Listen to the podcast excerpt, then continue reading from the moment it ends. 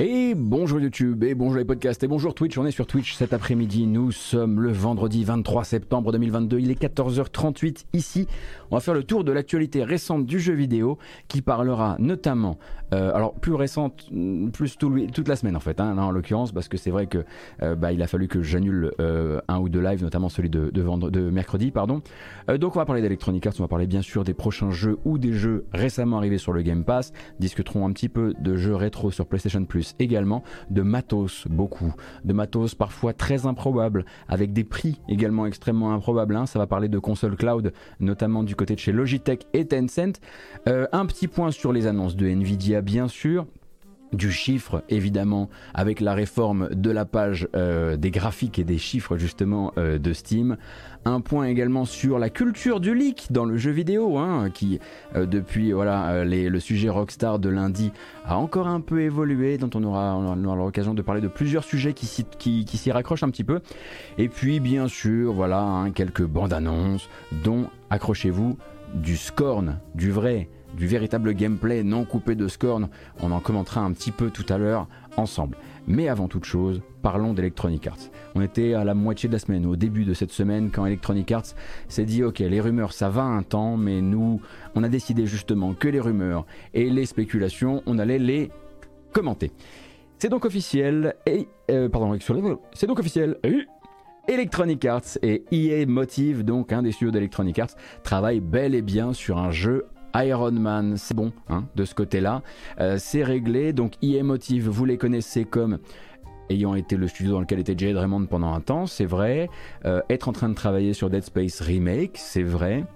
Avoir sorti Star Wars Squadrons également, avoir filé un coup de main euh, sur Star Wars Battlefront 2 sur son solo, être désormais on va dire, euh, à, la capitainerie du navire, on trouve un ancien de chez Eidos Montréal qui était encore jusqu'à mars 2022 et qui a donc suivi toute la production des Gardiens de la Galaxie pardon, de Eidos Montréal. Et tout ce petit monde est en train de travailler donc sur un jeu Iron Man officiel. Alors ça fait tout de suite un petit peu rêver, bien sûr, puisqu'on se rappelle que la dernière fois qu'on a eu un jeu vidéo avec des sensations dignes d'Iron Man, c'était chez Electronic Arts, c'était juste pas chez Motive, c'était chez BioWare, ça s'appelait Anthem. Anthem avait beaucoup de problèmes, mais il avait quand même un gameplay ou des routines de gameplay ou peut-être du, code limite qui pourrait être déposé amoureusement de chez BioWare jusque chez Motive, hein? Puis on rajoute un petit peu de vélocité derrière et puis hein? Hein, hein, on, fait ça? Ça marche pas comme ça? C'est pas comme ça qu'on développe les jeux vidéo? Hmm. Ça et moi, comme Internet, je ne sais pas comment on développe les jeux vidéo. C'est, bien le problème. Bon, en tout cas, EA Motive euh, travaille officiellement sur un jeu Iron Man avec cette citation très courte et très succincte hein, de Electronic Arts qui dit un jeu qui ira piocher dans la riche histoire d'Iron Man pour cerner la complexité, le charisme et le génie créatif de Tony Stark. Alors attention, hein, il faut pas croire, hein, c'est pas parce qu'il y a eu les années effectivement Star Wars Battlefront et que Electronic Arts a failli hein, se fâcher avec Disney euh, qu'ils n'ont pas la confiance a priori de Disney, euh, puisque Marvel le dit de son côté, Iron Man est le premier jeu d'une série de collaborations entre Marvel et Electronic Arts.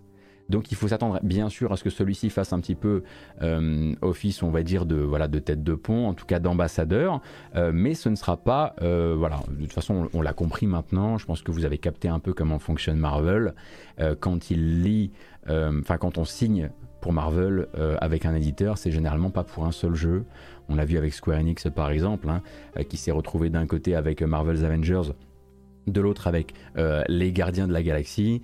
Euh, et même pour les jeux Star Wars de manière générale, on comprend que Disney avait un peu pris l'habitude, euh, en tout cas quand on est chez un gros éditeur, de signer vraiment pour, allez, on va dire minimum deux projets.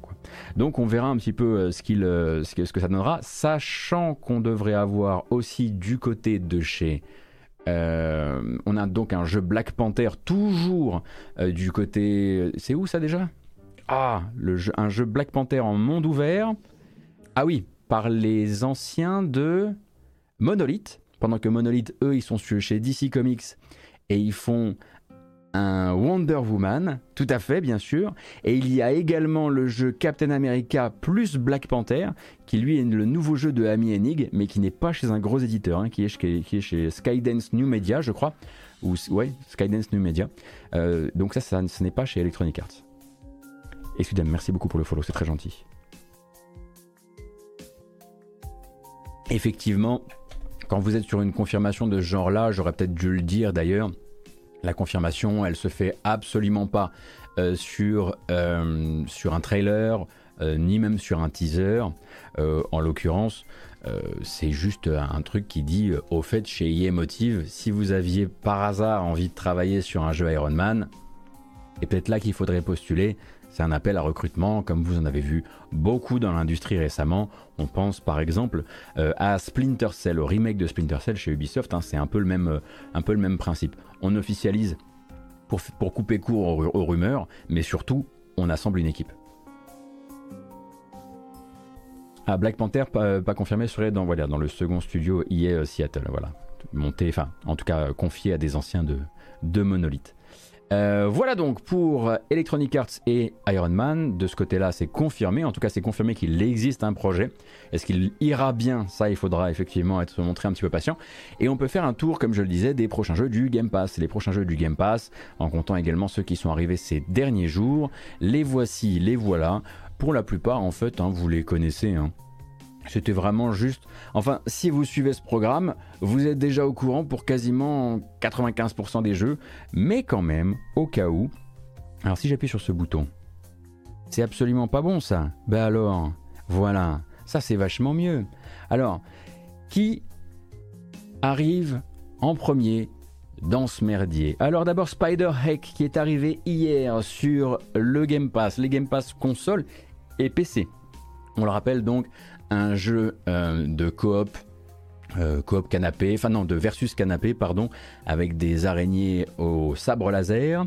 On a de l'autre côté Beacon Pines également arrivé hier, lui une sorte d'aventure narrative à la fois mignonne et un petit peu effrayante, on va dire doucement effrayante, euh, dans laquelle vous allez devoir modifier le texte. Attention, le texte est uniquement en anglais pour modifier le texte, pour modifier l'histoire. Donc vous allez modifier les, les adjectifs dans les phrases également arrivé hier, Slime Rancher 2, hein, vous l'avez déjà vu, euh, c'est streamé un petit peu partout. Alors attention, en revanche, hein, c'est bel et bien l'accès anticipé euh, euh, de, Slime Rancher 2 qui commence.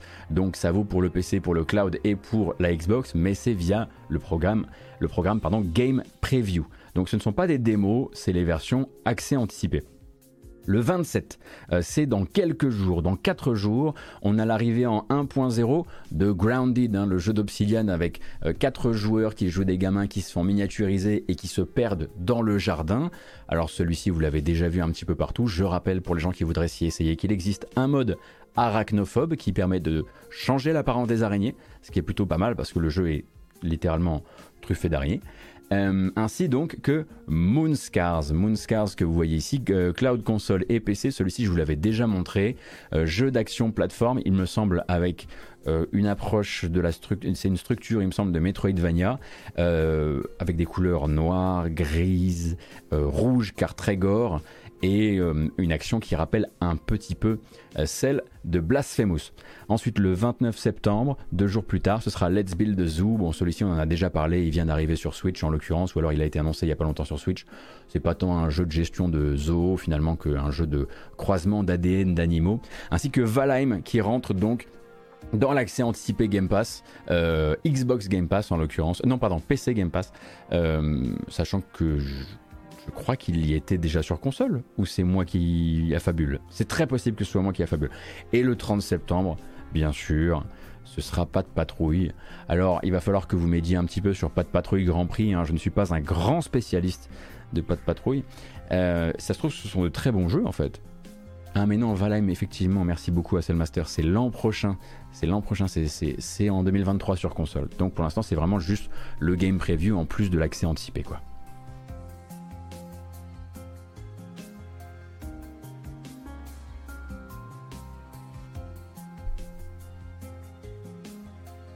Oui, effectivement. Non, ça va, ça va arrêter la blague. C'est bon, j'ai compris. Voilà. Oui, je vais bientôt apprendre ce que c'est que pas de patrouille. Ou alors, euh, il me reste quelques années avant que la question ne se pose, et là, on pourrait avoir euh, une ressortie HD de tout Batman, la série animée. à la place, ainsi que les Mighty Mice, Bikers from Mars et Gargoyles. On pourrait rester là-dessus, non Plutôt? Vous voulez dire que je vais être obligé de regarder des trucs en 3D oh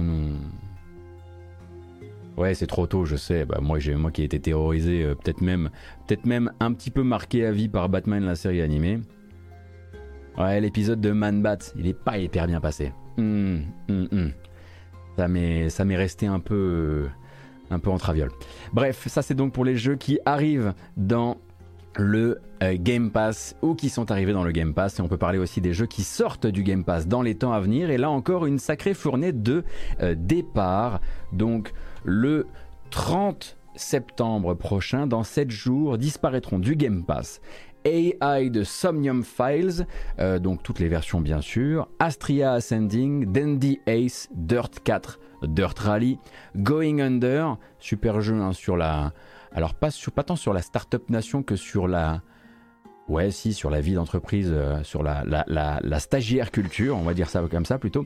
Euh, Gate, Slime Rancher premier du nom, décidément. Subnautica Below Zero, The Procession to Calvary, qui s'envoie en quelques heures et que je vous recommande très chaudement. Hein. Je vous rappelle un point and click pseudo-historique qui va vous rappeler les Monty Python.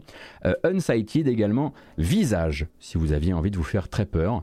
Euh, et ça fait quand même pas mal de jeux assez connus ou assez cotés qui se font, euh, la malle dans, dans quelques jours. Hein. Vraiment, là, les, deux dernières fournées de départ du, Game Pass, elles font assez mal. Et elles nous rappellent que c'est un service qui vit toujours au rythme des contrats euh, et de leur temps maximum, enfin de leur, de leur, de leur longueur maximum, pardon. Et euh, Plague Tale, effectivement, est parti dans la, dans fournée précédente, Mango, tout à fait. Merci Summonflex, c'est très gentil, merci pour le soutien. Ouais, l'épisode avec Man Bat de, de, la série animée Batman, c'est le premier, ouais. Ouais, ouais, non, ça pose le ton, hein, c'est sûr.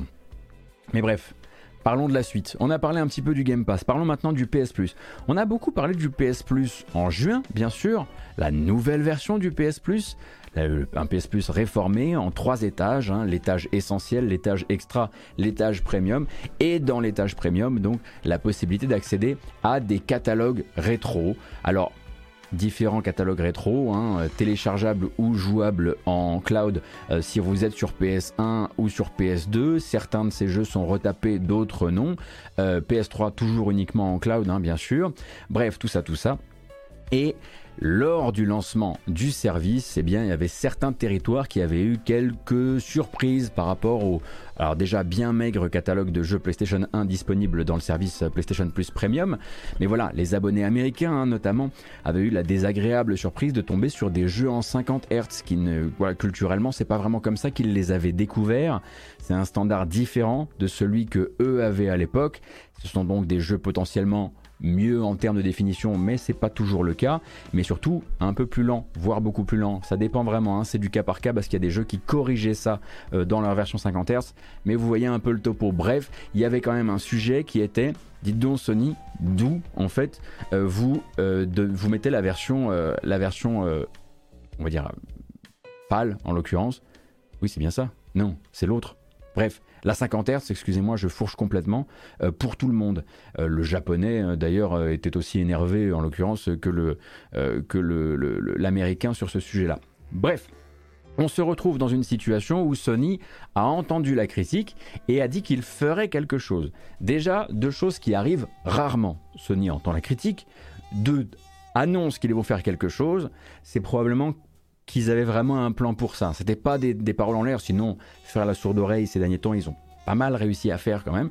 Et figurez-vous que, eh bien, euh, c'est en train d'arriver. Le premier jeu disposant d'un sélecteur de version qui vous permettra de jouer soit à la 60 Hz, soit à la 50 Hz, est arrivé ou va arriver euh, dans les prochains jours dans le PS Plus.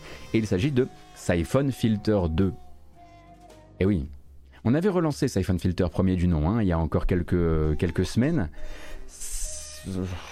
ça n'avait pas hyper bien vieilli, on s'en souvient. Mais donc Siphon Filter 2, quand vous y jouerez euh, depuis euh, le euh, PlayStation Plus Premium, vous aurez un sélecteur qui vous permettra de télécharger la version qui vous intéresse, donc 50 Hz ou 60 Hz, en partant bien sûr du principe que si vous lancez la version 60 Hz, vous n'aurez du coup pas les traductions, hein, puisque souvent la 50 Hz c'est la seule euh, version qui, propose les langues européennes notamment. Euh, je ne vous, fais pas l'acronyme euh, complet, mais voilà. Safan Filter 2, je crois que j'ai plus de, bons souvenirs que, que du premier.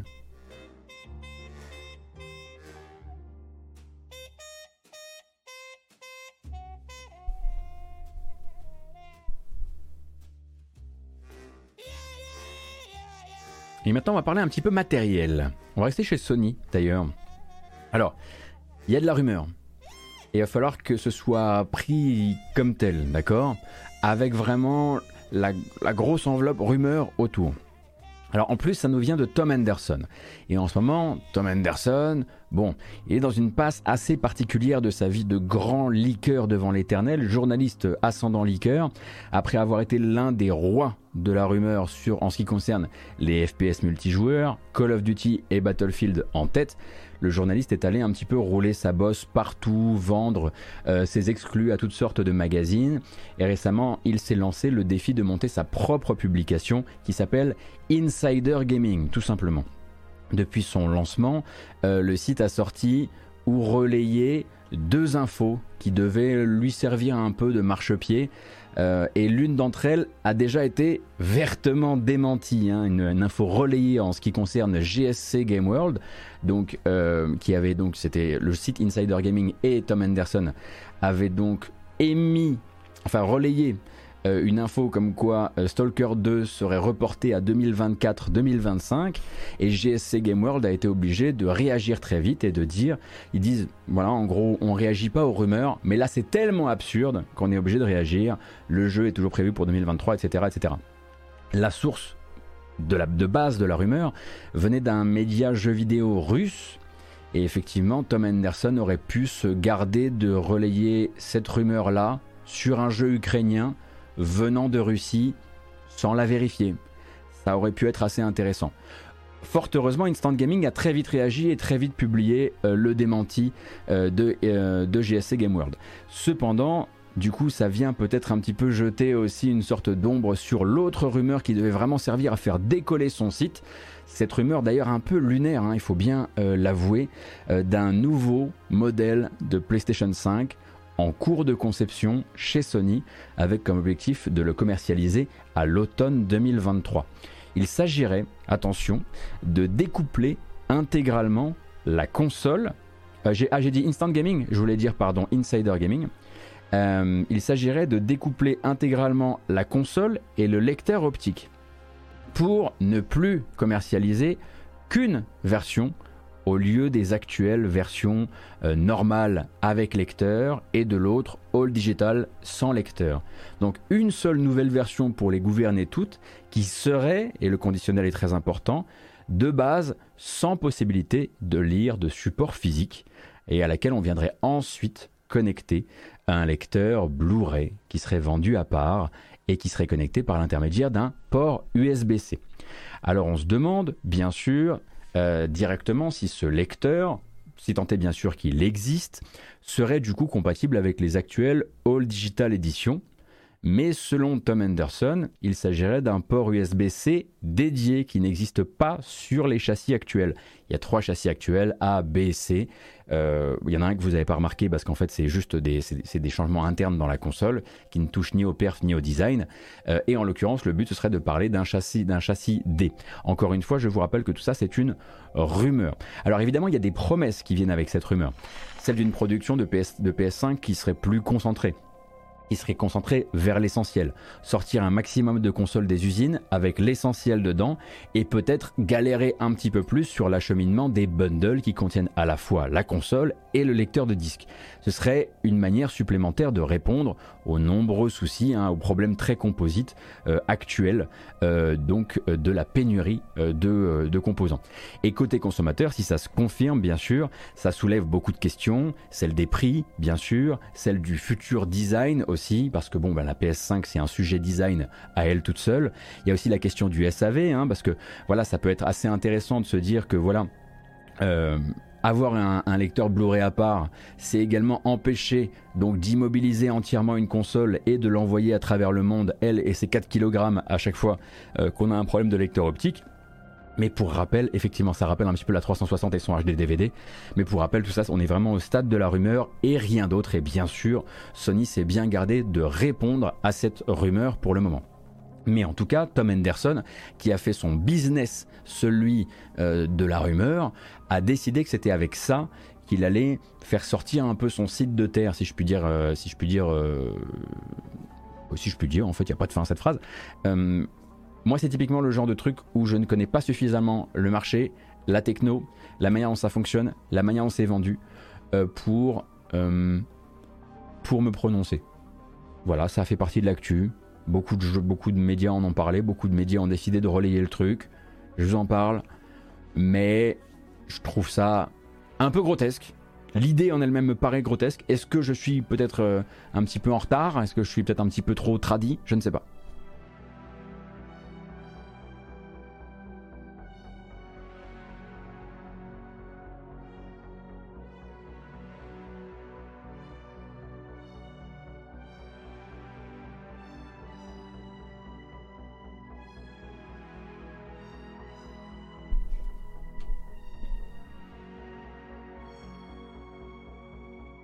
Il pousse le concept à fond, ça devient des PC à monter. Oui, on a encore un petit peu de. En termes de plug and play, on n'est pas trop mal encore Spa Panzer, même avec un, même avec un USB-C à brancher. Hein. Après, effectivement, ça dépend vraiment du look de la chose. Si tant est bien sûr que ça puisse être pris au sérieux.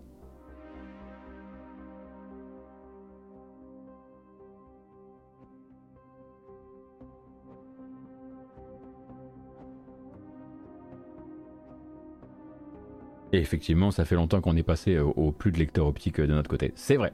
Mais on n'a pas la même culture du collector sur PC aussi. Eddie Malou, merci beaucoup pour les 7 mois.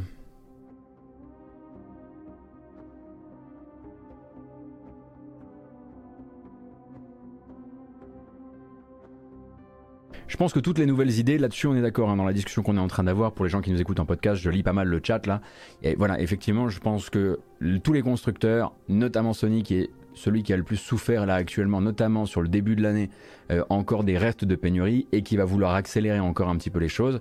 Je pense que toutes les solutions sont envisageables et je la trouve tout à fait dans le ton de leur, de leur potentiel besoin. Encore une fois, spécialiste. Alors on va plutôt parler des choses qui sont confirmées plutôt que de s'attarder sur les rumeurs. Et confirmer ça, ça l'est. Et on peut dire qu'ils ont vite euh, senti un petit peu le, ce que le marché en pensait, je pense. Logitech G, donc la branche gaming de Logitech, ainsi que Tencent ont officialisé, après qu'on ait parlé effectivement de la fuite de certains visuels un peu en amont, leur console de cloud gaming euh, qui euh, donc sortira au mois d'octobre en Amérique du Nord, et c'est tout.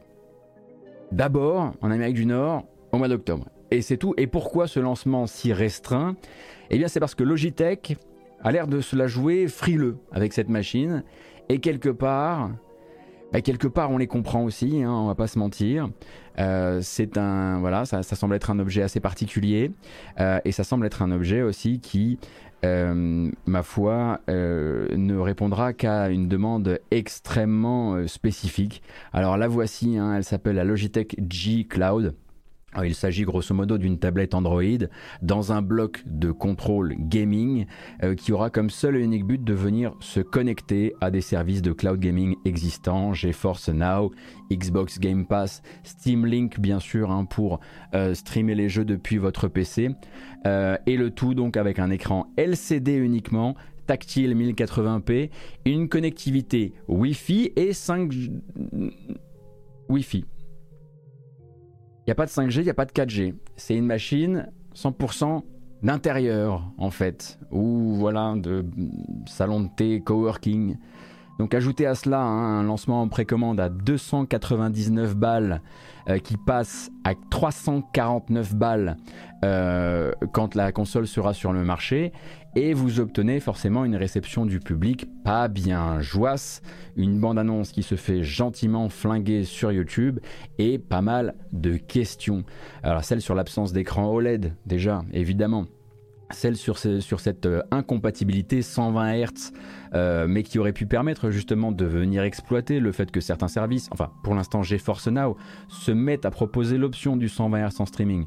Euh, celle sur le peu d'écart de prix entre la console au lancement, enfin ce Logitech G Cloud au lancement, et la première, le premier braquet du Steam Deck.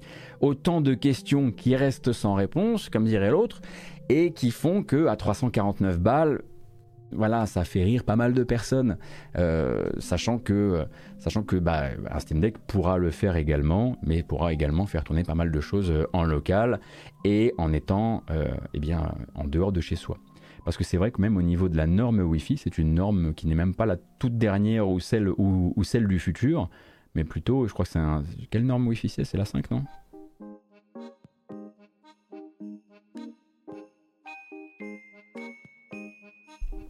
Ouais, c'est du 5.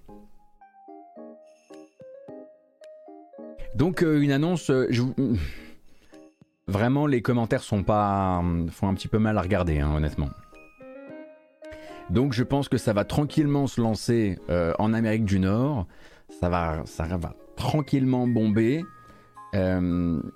après,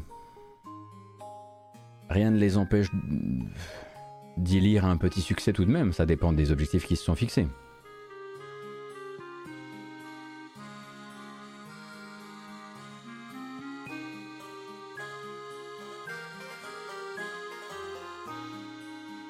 Madingue qui dit Tu oublies de dire pourquoi Logitech ne sait même pas pourquoi ils font ce truc. C'est-à-dire, Madingue Précise ta pensée, Madingue, avant qu'on parle des annonces de chez Nvidia.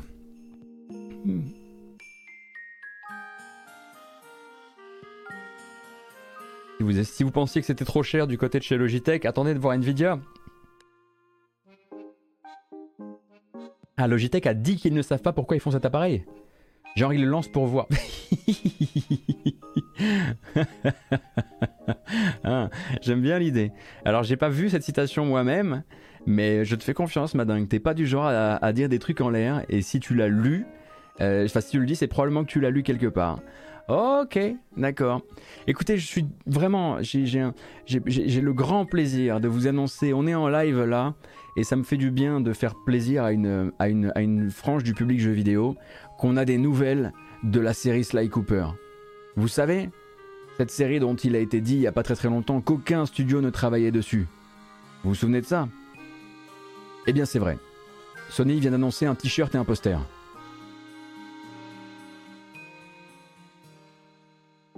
Le podcast ne voit pas le sourire absolument démoniaque que je propose. Passez-nous voir en vidéo surtout, n'hésitez pas. Donc euh, voilà, je vous mets le, lien sur le, lien sur le chat, hein, mais voilà, vous avez un, post du blog PlayStation qui dit Vous aimez Sly Cooper Nous aussi. Voici un poster, un t-shirt.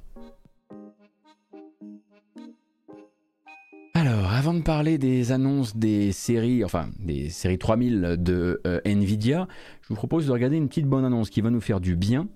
Euh, avant de regarder cette bonne annonce, il vous faut connaître deux, trois infos euh, de base. Le mois de sortie, c'est novembre. Le prix pour les gens qui possédaient le jeu, c'est zéro. Il s'agit de la version full RTX, full ray tracing de Portal. Et c'est. Et c'est joli. Hein. Oh, c'est joli.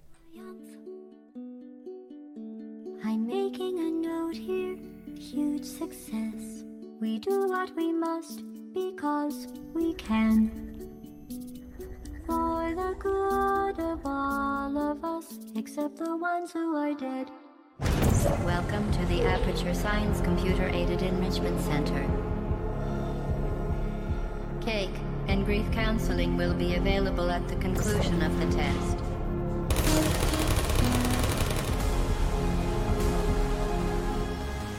Enrichment Center regrets to inform you that this next test is impossible.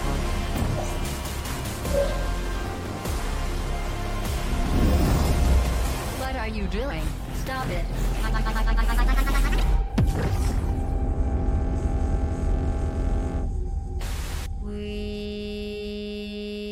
DLC gratuit hein, pour les possesseurs euh, de Portal sur PC. Alors c'est un jeu qui doit servir, enfin c'est un mode de jeu qui doit servir d'ambassadeur à ce qu'ils appellent le RTX Remix, je crois, euh, qui est donc une, espèce de moulinette interne de chez Nvidia euh, qu'ils ont annoncé comme étant une manière pour eux de créer plus rapidement sans forcément que ce soit en pleine automatisation, mais de créer plus rapidement des modes entièrement rétrécés euh, pour des jeux que l'on connaît déjà. Alors on, imagine bien sûr que celui-ci, on passe par quelque chose d'un petit peu plus, euh, voilà, plus d'intervention humaine, euh, mais du coup ça sort effectivement en novembre. Alors ils disent bien sûr que c'est rendu encore plus fifou par la présence du DLSS 3.0. Alors vous allez me dire le DLSS 3.0 On n'avait pas dit 2.0 jusqu'ici? Alors 2.0, c'est ce qu'on a pour le moment. DLSS, je le rappelle, donc une technologie de reconstruction d'image qui permet à votre PC, en gros, de calculer une image de basse définition. Et ensuite, c'est l'intelligence artificielle qui va s'occuper de vous faire un bel affichage 4K. Mais du coup, d'un point de vue des performances, demandées au GPU en lui-même et à la partie calcul du GPU, donc pas la partie IA du GPU, eh bien on demande moins. Voilà, euh, ça fait, ça peut avoir de très très beaux résultats, notamment sur Death Stranding par exemple ou sur Control, et parfois ça peut avoir de très mauvais résultats. C'est aussi un petit peu comme ça dépend de la manière dont c'est implémenté. Bref, le 2.0 c'était déjà la dinguerie, ça on le sait, le 3.0 arrive, mais le 3.0 sera une exclusivité des nouvelles séries 4000, euh, donc les nouvelles RTX 4000 qui ont été récemment annoncées, sous un tonnerre d'éclats de, rire, parce que on est un peu moins dupe forcément, hein. le temps avance, euh, les prix annoncés, euh, indicatifs annoncés, nous font doucement rire parce qu'on sait très bien qu'à la fin ça deviendra absolument n'importe quoi. Et surtout, on voit un petit peu aussi les douilles et les limites de l'exercice quand certaines, quand on annonce une nouvelle génération avec uniquement deux cartes, hein, la 4080 et la 4090, et que la 4080 ressemble grosso modo à une version doucement boostée euh, d'une 30 précédente, de laquelle je me souviens plus exactement. Mais bref, forcément, on, accueille un peu moins le truc comme si c'était une véritable vision euh, du, euh, du futur.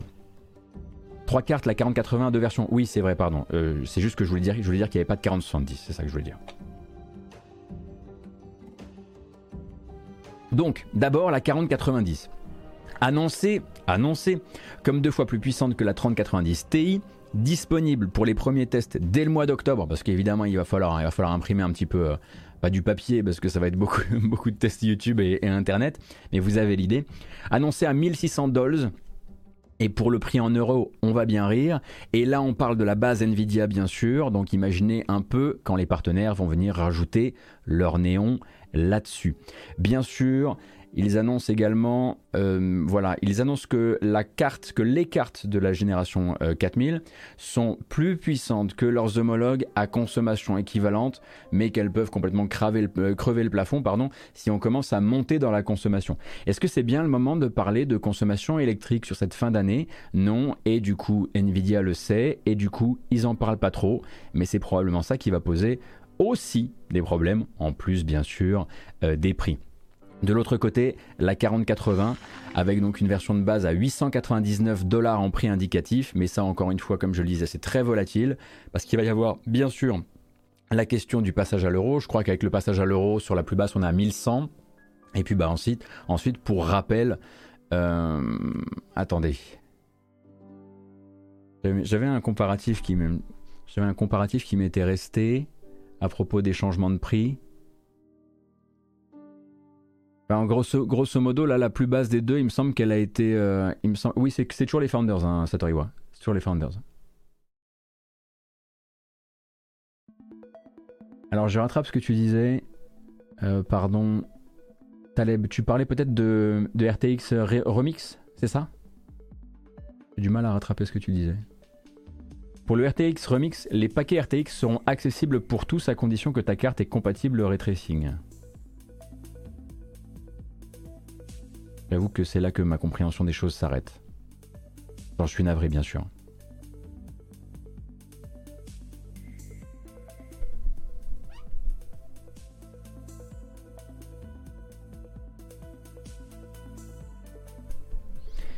Mais oui, je vois de très très bons résumés sur le chat. Hein. En l'occurrence, ce sont des, cartes qu'on imagine extrêmement énergivores, dans une pleine crise euh, de l'énergie, euh, et une crise également bah, du coût de la vie, euh, avec des prix absolument délirants. Mais regarde comme ça va trop vite, et regarde comme c'est trop joli. Et surtout, cette, on va dire cette avancée, en tout cas cet aspect leader sur les calculs par IA, euh, qui est un truc sur lequel euh, AMD a peut-être encore beaucoup de battements, en tout cas beaucoup d'axes d'évolution, si je ne m'abuse. Je ne suis pas encore encore une fois, je ne le répète pas assez, mais je ne suis pas spécialiste en la matière. On peut se demander, ok, quelle sera la réponse de, AMD à ça, par exemple, mais on sait déjà que d'un côté calcul par IA et notamment, euh, notamment tout ce qui est capable de faire le DLSS, voilà, c'est pas forcément là qu'ils arriveront à fournir une réponse décente dans les temps à venir. Ou alors, j'ai rien compris à comment ça fonctionne et je suis tout à fait prêt à l'entendre. Ah d'accord, RTX Remix sera donc compatible sur toutes les RTX 2000, 3000, 4000. Ah oui, non, ça pour moi, j'avais, j'avais pas compris ça comme quelque chose de, comme quelque chose de, d'exclusif, pardon.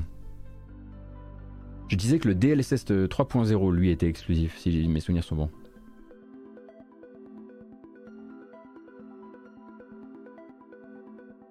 Enfin, vous avez un petit peu euh, l'idée du truc et je vais éviter de me perdre dans des sujets que je connais trop peu, mais je savais très bien que si j'en parlais pas, on allait me dire mais pourquoi tu n'en as pas parlé? Une partie de la techno DLSS 3.0 reste compatible avec les anciennes cartes? Il bah, fallait faire un 2.5 dans ce cas, pour que je puisse, euh, pour que je puisse comprendre. Pour que le Gotos y puisse comprendre, il fallait faire un 2.5. C'est pas possible. Ah. Les chiffres. Les bons petits chiffres. Je vais vous montrer une nouvelle page. Elle est très jolie. C'est le site, euh, SteamDB, euh, enfin Steam Charts qui doit être content. Qu'il existe maintenant un steam.steampowered.com euh, slash charts. Eh bien les voilà. Les jolis petits graphiques qu'on attendait. Une refonte hein, de la page euh, de la page donc des tops, on va dire des jeux les plus achetés et les plus pratiqués actuellement en temps réel sur Steam. Euh, qui a été annoncé hier par Steam et qui est en ligne dès à présent, qui vous permettra donc de voir les jeux les plus vendus euh, ainsi que les jeux les plus joués avec des tops hebdomadaires comme on pouvait nous les regarder en live sur, sur SteamDB tous les lundis matins, euh, ainsi voilà donc que les tops mensuels. Le top mensuel était quelque chose que Steam fournissait déjà assez bah, tous les mois en l'occurrence hein, et qu'on avait l'habitude de dépioter et puis ensuite on se tournait nous vers SteamDB pour euh, les, euh, pour les, les top euh, hebdo. Maintenant, il n'y aura plus forcément besoin. Vous avez donc les meilleures ventes ici qui vous disent actuellement, oh surprise, la meilleure vente, donc c'est Modern Warfare 2. C'est le top donc 100 des meilleures ventes, bien sûr organisé par chiffre d'affaires. Et vous avez la même chose avec les jeux les plus populaires, et les jeux les plus populaires sont les jeux les plus pratiqués. C'est là que vous voyez que les jeux les plus pratiqués, eh bien, sont free to play.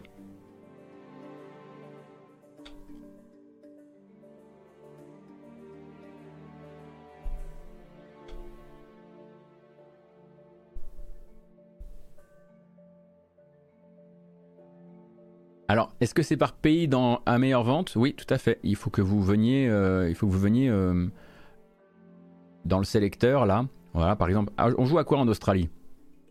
À Call of. On joue à quoi en Allemagne? À Call of. On joue à quoi en Chine? À Call of. On joue à quoi en Espagne? À CSGO.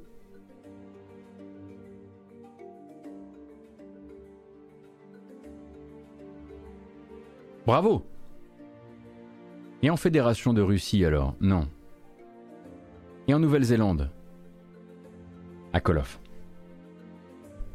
Voilà donc une petite page qui sera bien pratique hein, si vous voulez vraiment genre l'activité à un moment vraiment pour ne serait-ce que sur les plus populaires, les jeux qui sont entre les derniers relevés, ne plus à avoir à aller sur SteamDB, etc.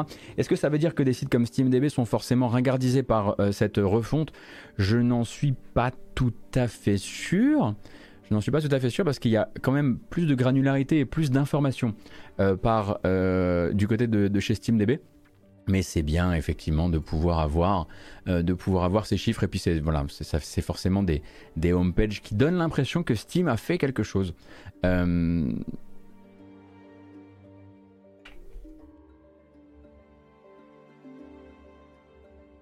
Pardon, excusez-moi, je fourche beaucoup aujourd'hui. Ça va être la fatigue de fin de semaine.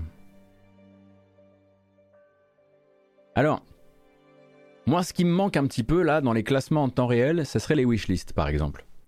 Euh, les plus wishlistés, on sait en plus hein, que vous pouvez trouver la page des, trucs les plus wishlistés sur Steam. Je, regrette un petit peu que ce soit pas sélectionnable par là. Après, ça peut être une 1.0 de la page et Steam euh, pourra ensuite, euh, pourra ensuite venir, venir proposer, proposer plus d'informations par la suite, j'imagine.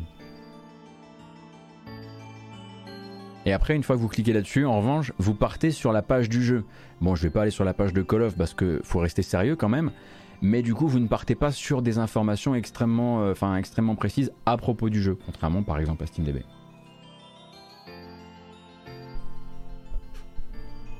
Je pensais que les wishlists étaient confidentiels. Euh, vous avez quand même un top des jeux les plus, euh, des jeux les plus wishlistés. On savait par exemple que, que, pendant un temps, le jeu le plus wishlisté c'était c'était pas Dying Light 2 pendant un temps. Il me semble qu'il a eu ce, statut-là. Ou alors le jeu le plus précommande. Ah, je sais plus. Enfin, on, est, on, en, voit, régulièrement des, assez surprenants dans cette, euh, liste-là. Ah. Donc ça c'est cool effectivement, vous pouvez vous mettre euh, l'URL dans un coin, bah là d'ailleurs elle a été, elle a été euh, collée sur le chat, merci beaucoup Ibris, c'est très gentil. Euh, et on peut parler peut-être de Cyberpunk 2077, dont on disait justement euh, lundi, quand on parlait euh, de l'activité Steam de la semaine précédente, on parlait du fait que Cyberpunk 2077, forcément avec l'annonce d'un côté du patch 1.6 Edge Runners et de l'autre le lancement de la série Netflix, était en train de et une très grosse promo était en train de euh, vivre un vrai regain de popularité ou en tout cas de fréquentation. Et a priori, écoutez, on se retrouve quand même avec quelque chose d'assez joli tout de même hein, pour euh, euh, pour un jeu avec un million de joueurs quotidiens recensés sur la semaine précédente. Alors attention, hein, un million de joueurs quotidiens, ça semble beaucoup, c'est beaucoup, c'est une belle perf et ça dit à quel point il suffisait juste de rallumer la mèche pour que ça prenne. un million de joueurs quotidiens, c'est ce qu'il y avait au lancement sur PC. Bon, après, c'était un des jeux les plus attendus, hein. Euh, faut, bien se, faut bien réaliser. Donc là, c'est sur toute plateforme confondue. Euh, et euh, si on en croit les chiffres que nous, on peut regarder d'un point de vue quotidien, on était sur un peu moins de 100 000 joueurs sur PC, 86 000 joueurs sur, la semaine, sur la semaine en cours, alors que la semaine précédente, avant bien sûr les annonces de CD Projekt, on était plutôt sur du 37 000 euh. Donc effectivement, ça se passe plutôt très bien là.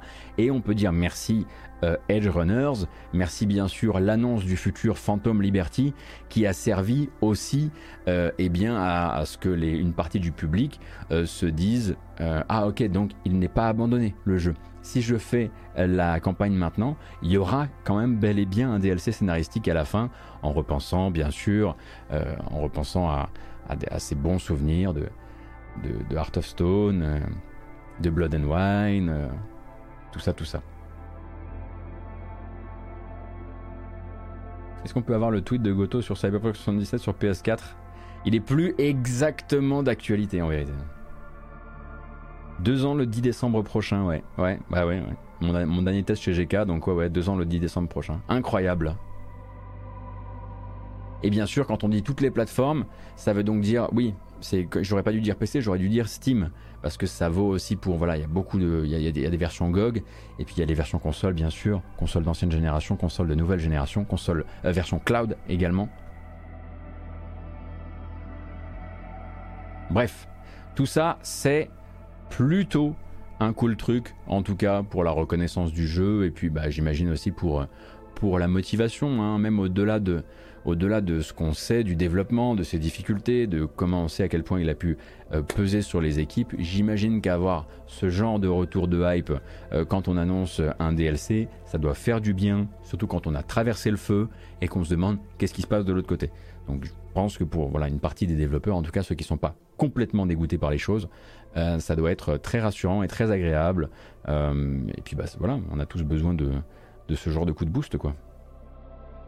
L'histoire de l'animé est bien plus prenante que celle du jeu, à mon avis. Ah oui, j'ai vu beaucoup de gens dire ça, hein, mais d'ailleurs, il faut vraiment, je pense, il faut vraiment que je me le déglingue l'animé. Je pense faut que je fasse ça ce week-end. À un moment, il faut, arrêter de dire qu'on va faire, il faut faire. Hein. Mais j'ai entendu beaucoup, beaucoup de choses très chouettes à propos de, à l'animé. Mais vous n'êtes pas d'accord sur le chat. Bref, je regarderai ça. Euh, dans les autres chiffres à noter, Star Citizen a officiellement dépassé les 500 millions de dollars rassemblés. 500 millions. Vous savez déjà combien ça fait 1 million, l'Armina? 500 millions de dollars. Ben là, du coup, ça fait un demi-milliard. Euh, rassemblé pour Star Citizen, du coup. Euh, c'est donc une milestone, enfin en tout cas, pardon, on va pas dire milestone, qu'est-ce qu'on va dire? Un, palier important de l'histoire euh, du jeu. Et à partir de là, euh, bien sûr, des promesses, encore, on le rappelle, hein, parce qu'il y, a encore toujours des promesses, et il y a toujours la promesse qu'un jour Squadron 42 pardon, sortira. Tout comme il y a des promesses d'ouvrir encore hein, ce, très très gros studio euh, en Grande-Bretagne, si je dis pas de bêtises, qui doit aussi venir euh, justifier un petit peu ce, euh, budget absolument délirant. Hein. Pour rappel, il y, a des jeux qui, il y a beaucoup de jeux que vous avez adorés, qui sont des jeux mondialement célèbres, qui n'ont jamais, mais jamais accédé à ce genre de budget, aussi bien pour leur développement et que leur marketing, que leur, distribution, que, que tout ça. Tous, en fait, il me semble. Absolument tous.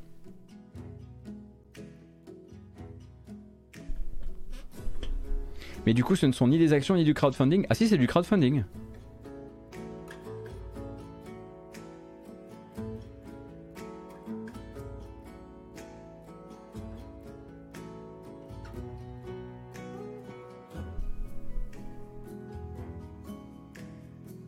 Le panier moyen est assez fou. Ah oui, c'est clair, oui.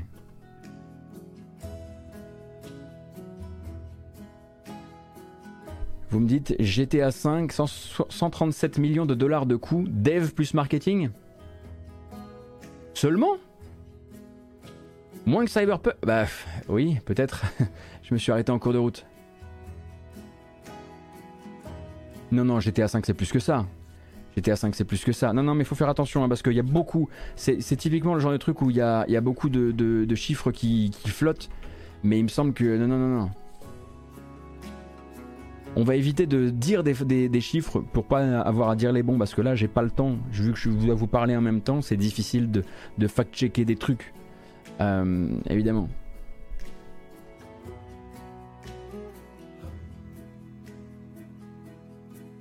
Enfin, l'important vraiment, en l'occurrence, c'est que Star Citizen euh, n'a pas trop à s'inquiéter. Et ça, c'est une bonne nouvelle parce que je sais que vous vous inquiétiez pas mal. J'en ai vu un qui était là, je me, pose quand même des questions pour Chris Robert. J'espère que ça roule. Lui qui avait décidé de ne pas se, verser de salaire. Non, je plaisante, il a jamais dit ça. Absolument jamais. Euh, écoutez.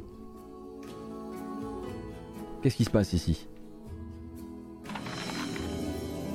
60 Merci beaucoup pour les deux gifts, c'est très gentil et bienvenue. On va regarder ça. On va parler un petit peu de de culture du leak. Mmh. Miam, miam, miam, miam, miam. Rassurez-vous, on va parler d'un petit peu de tout hein, aujourd'hui. Euh, donc euh, chapitre leak culture bien sûr et on va parler un tout petit peu de John Allen parce que bah forcément c'est très dans, la, dans les discussions hein. moi je parlais lundi de, Rockstar euh, de GTA 6 de GTA 5 et de et de bah comment effectivement j'ai l'impression que on est le média est un petit peu en train de se faire rattraper par son, besoin de euh, d'avoir enfin de briller d'un point de vue social sur internet donc d'avoir des journalistes stars du leak, d'avoir aussi des gens qui deviennent journalistes parce qu'ils ont des informations, euh, d'avoir aussi, euh, en l'occurrence, toutes sortes de,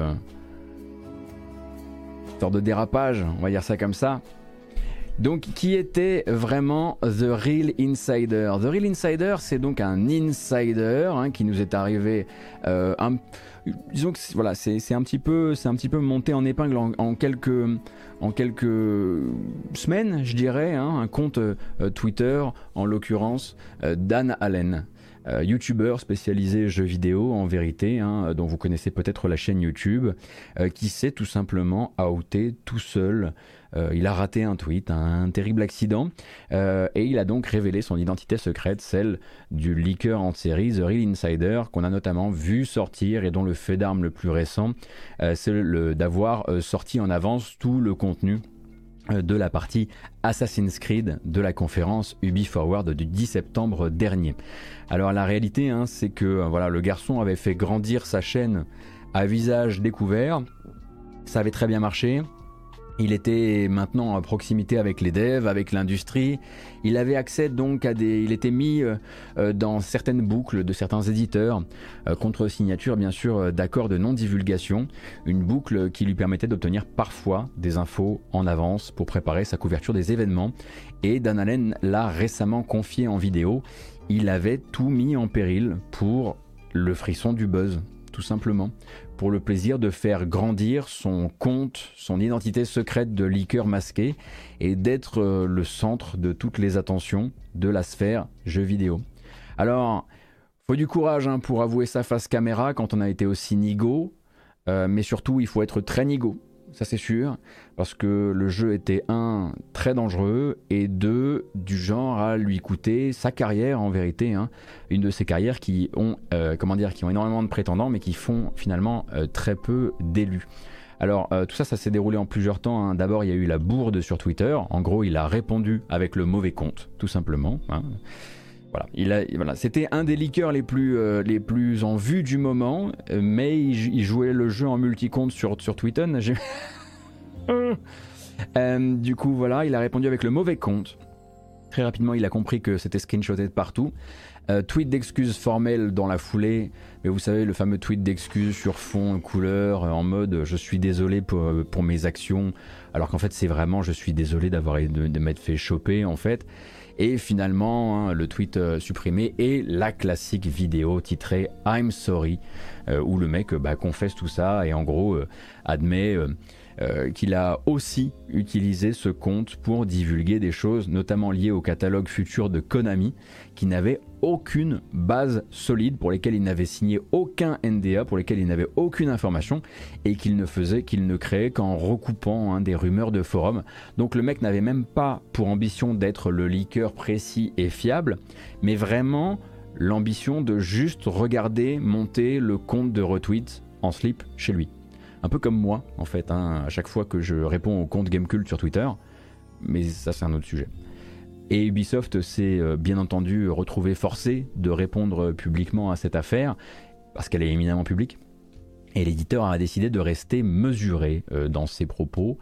Euh, il parle de confiance trahie, d'une volonté de ne pas parler individuellement des dossiers et de gérer ça en interne, sérieusement, et en prenant bien en compte les événements. C'est fou parce que même là, ça paraphrase le message automatique sur le répondeur de Yves Guimau quand on lui demande s'il a vraiment enquêté sur les mecs euh, encore en poste dans ses studios.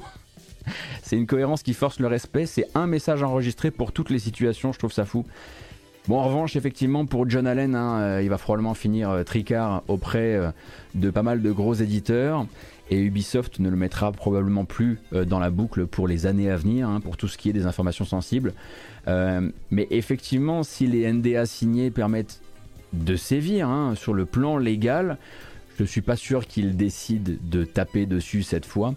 Tout va dépendre euh, du genre d'image qu'ils veulent avoir auprès de leur réseau de youtubeurs affiliés. et ça, ça dépend pas mal en fait de ce que ce réseau pense de cette situation euh, de la situation de John Allen. Donc je pense sincèrement qu'ils vont juste le... Euh, comment dire Le NDA ne le permet pas. Ah tu veux dire la, spécificité de ce NDA, Taleb? Parce que moi j'ai déjà, j'ai déjà signé des NDA euh, pour, un média, en l'occurrence pour Gamecult, et qui, me permettaient de me retrouver, de me retrouver devant la justice. Hein. Si mes souvenirs sont bons. Après je sais pas ce que lui avait signé. Mais voilà,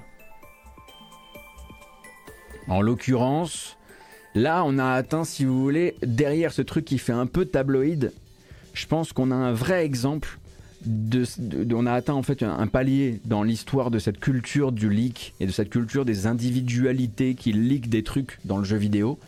On a, on a, vraiment vu un mec se cramer, juste cramer sa carrière parce que le, compte, les, petites charges de, dopamine, euh, Twitter et réseaux sociaux lui avaient complètement niqué la tête.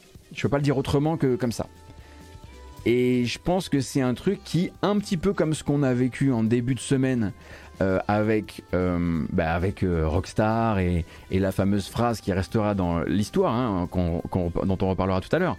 dans les jeux vidéo, c'est les graphismes qu'on fait en premier. J'ai l'impression qu'il y a deux virages là qui, ont, été pris un peu dans la même semaine. Et, et c'est ces deux sujets maintenant, ce sont deux discussions qui sont, à mon avis, très ouvertes et qu'il va falloir continuer à avoir. Et comme je vous l'ai déjà dit, si vous n'étiez pas là lundi, je l'ai déjà dit, mais moi, du coup, toute cette partie leak, etc., c'est. Mm, voilà. Il y en aura. N'en cherchez pas ici, il n'y en aura pas. Il n'y en aura plus, il y en a eu une fois ou deux.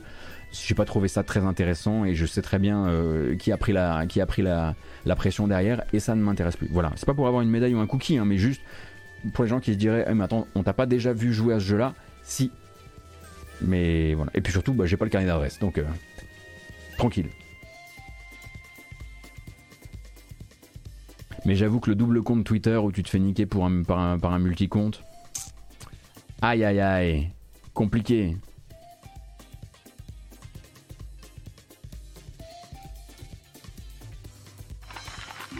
Yumi, merci beaucoup euh, pour le prime, c'est très gentil. Faut pas poster bourré, oui j'avoue. En parlant justement de leak et de, culture du leak et de Rockstar bien sûr, euh, on sait désormais que euh, l'affaire Rockstar, le vol de données, on va appeler ça comme ça, le vol de données qui, consiste, qui, concerne au moins 90 clips vidéo et qui à côté de ça pourrait également euh, concerner du code source pour GTA 5 slash GTA 6, euh, on sait désormais que le FBI est sur le coup. Donc le, Bureau fédéral d'investigation, hein, c'est grâce à une récente prise de parole du groupe Uber, les VTC, euh, qui en fait aurait été visé par le même hacker ou même le même groupe de hackers, euh, qu'on confirme du coup euh, que le FBI américain, bien sûr, car il est américain, le FBI enquête également sur l'intrusion informatique et en gros enquête à la fois pour le compte de Uber et pour le compte de Rockstar et donc parce que ce serait a priori la même personne au centre de tout ça.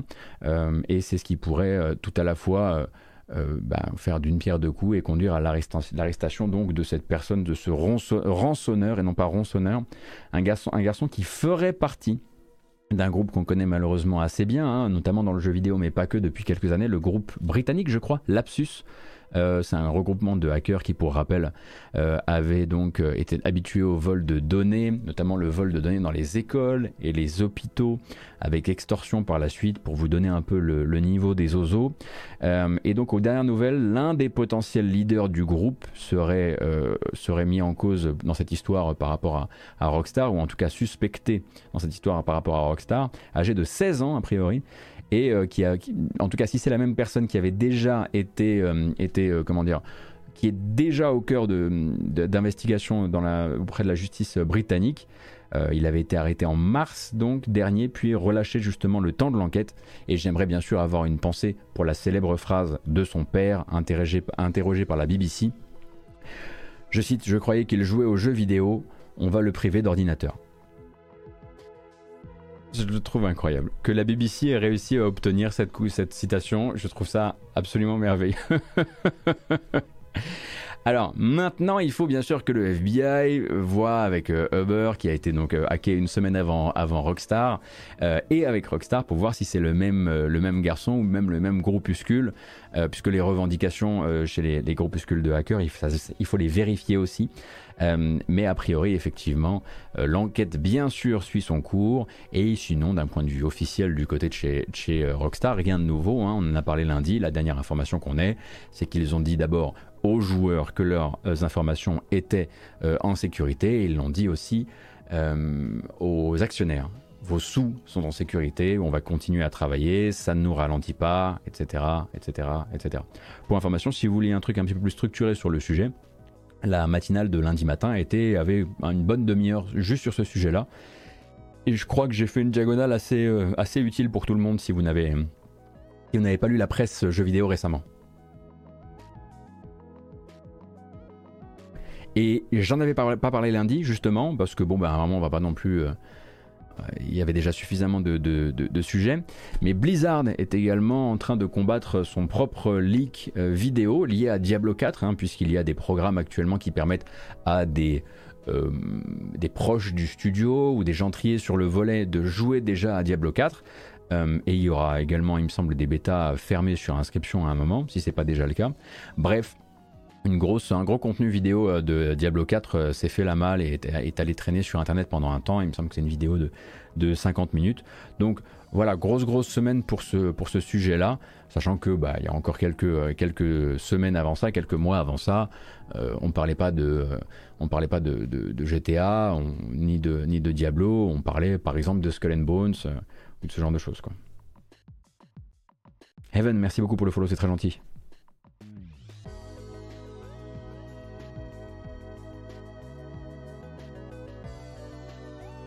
Ça fait extrêmement longtemps parce que c'était l'été, parce que l'été est un peu moins propice à ce genre d'enquête de manière générale, je pense, dans l'industrie de la presse, enfin dans la presse jeux vidéo de manière générale. Ça fait très longtemps qu'on n'a pas parlé de conditions de travail dans les studios. Cependant, là, on va le faire un petit peu et on va parler de Rocksteady avec un rappel qui nous vient directement de 2020, voire de 2018. Alors récemment, la scénariste Kim McCaskill, qui a travaillé auprès du studio Rocksteady, studio britannique Rocksteady, donc derrière la série des Arkham, euh, elle a travaillé pendant de longues années et encore assez récemment sur Suicide Squad Kill the Justice League, qui est leur prochain jeu. Elle devait se voir attribuer une récompense pour l'ensemble de sa carrière et de ses luttes, notamment pour la reconnaissance des femmes dans le jeu vidéo, mais aussi des jeunes talents dans l'industrie et elle devait donc se voir attribuer un prix euh, par l'association internationale Women in Games. Et à la surprise générale, Kim McCaskill a décidé, de, de décliner le prix au motif que l'événement, justement, où elle devait être récompensée, était sponsorisé par Warner Bros. et par Rocksteady, deux entreprises avec lesquelles elle entretient un sacré contentieux depuis 2018 date à laquelle en fait elle a co-signé avec 10 des 16 femmes employées chez Rocksteady une lettre qui dénonçait une culture sexiste et discriminante au sein du studio derrière la série des Arkham. Peut-être que vous aviez lu cette information à l'époque. Cette information, pour nous, elle n'était pas sortie en 2018, elle était sortie en 2020. Une lettre donc, donc nous on avait eu vent dans un article euh, donc du Guardian et qui aurait, selon ses dires, précipité la fin de son contrat. Après quoi, quand elle a demandé des comptes à l'entreprise par rapport à la manière dont, dont euh, on va dire son utilité au sein de l'entreprise a été euh, relativisée, on va dire ça comme ça. Rocksteady et Warner auraient tenté de calmer le jeu en lui offrant de l'argent. A priori, beaucoup d'argent.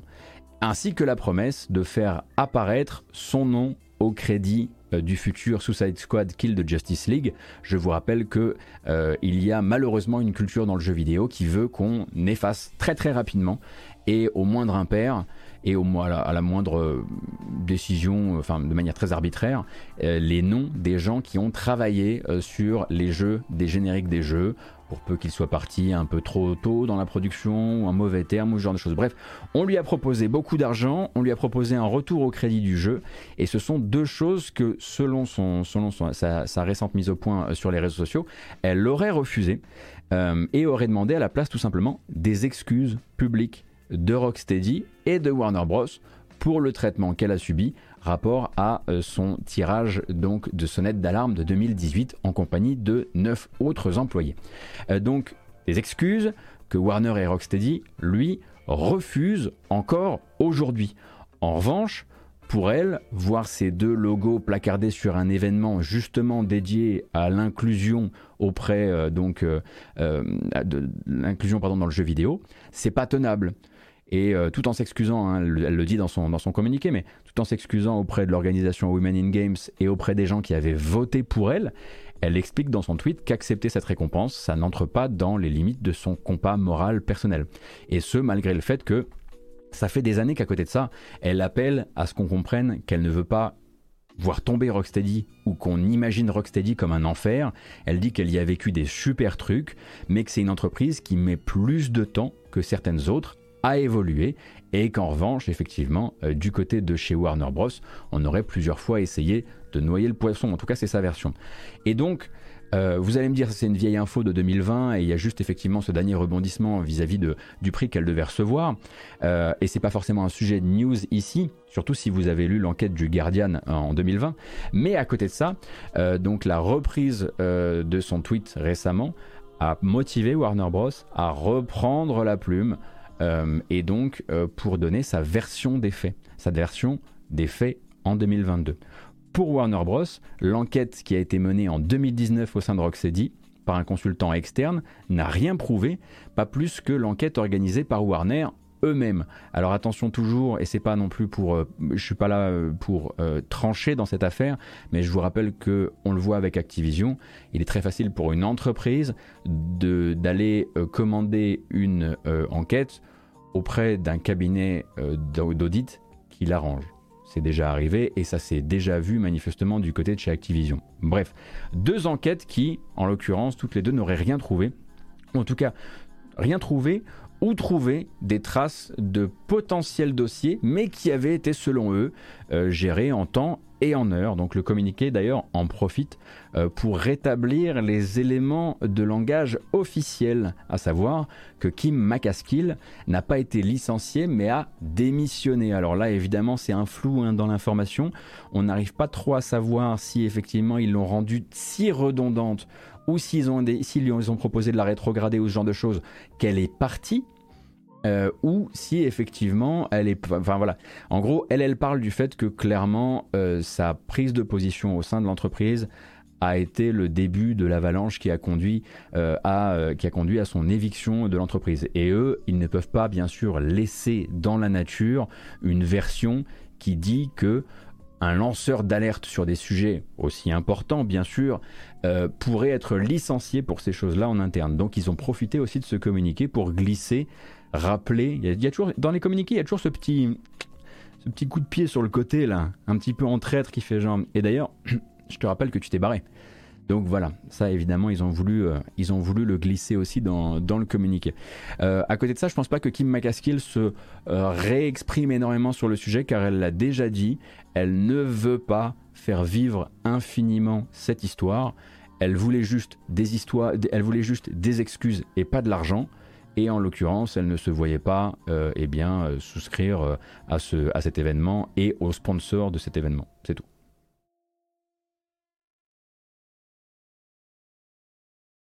Merci beaucoup Artalsan pour le follow. C'est très gentil.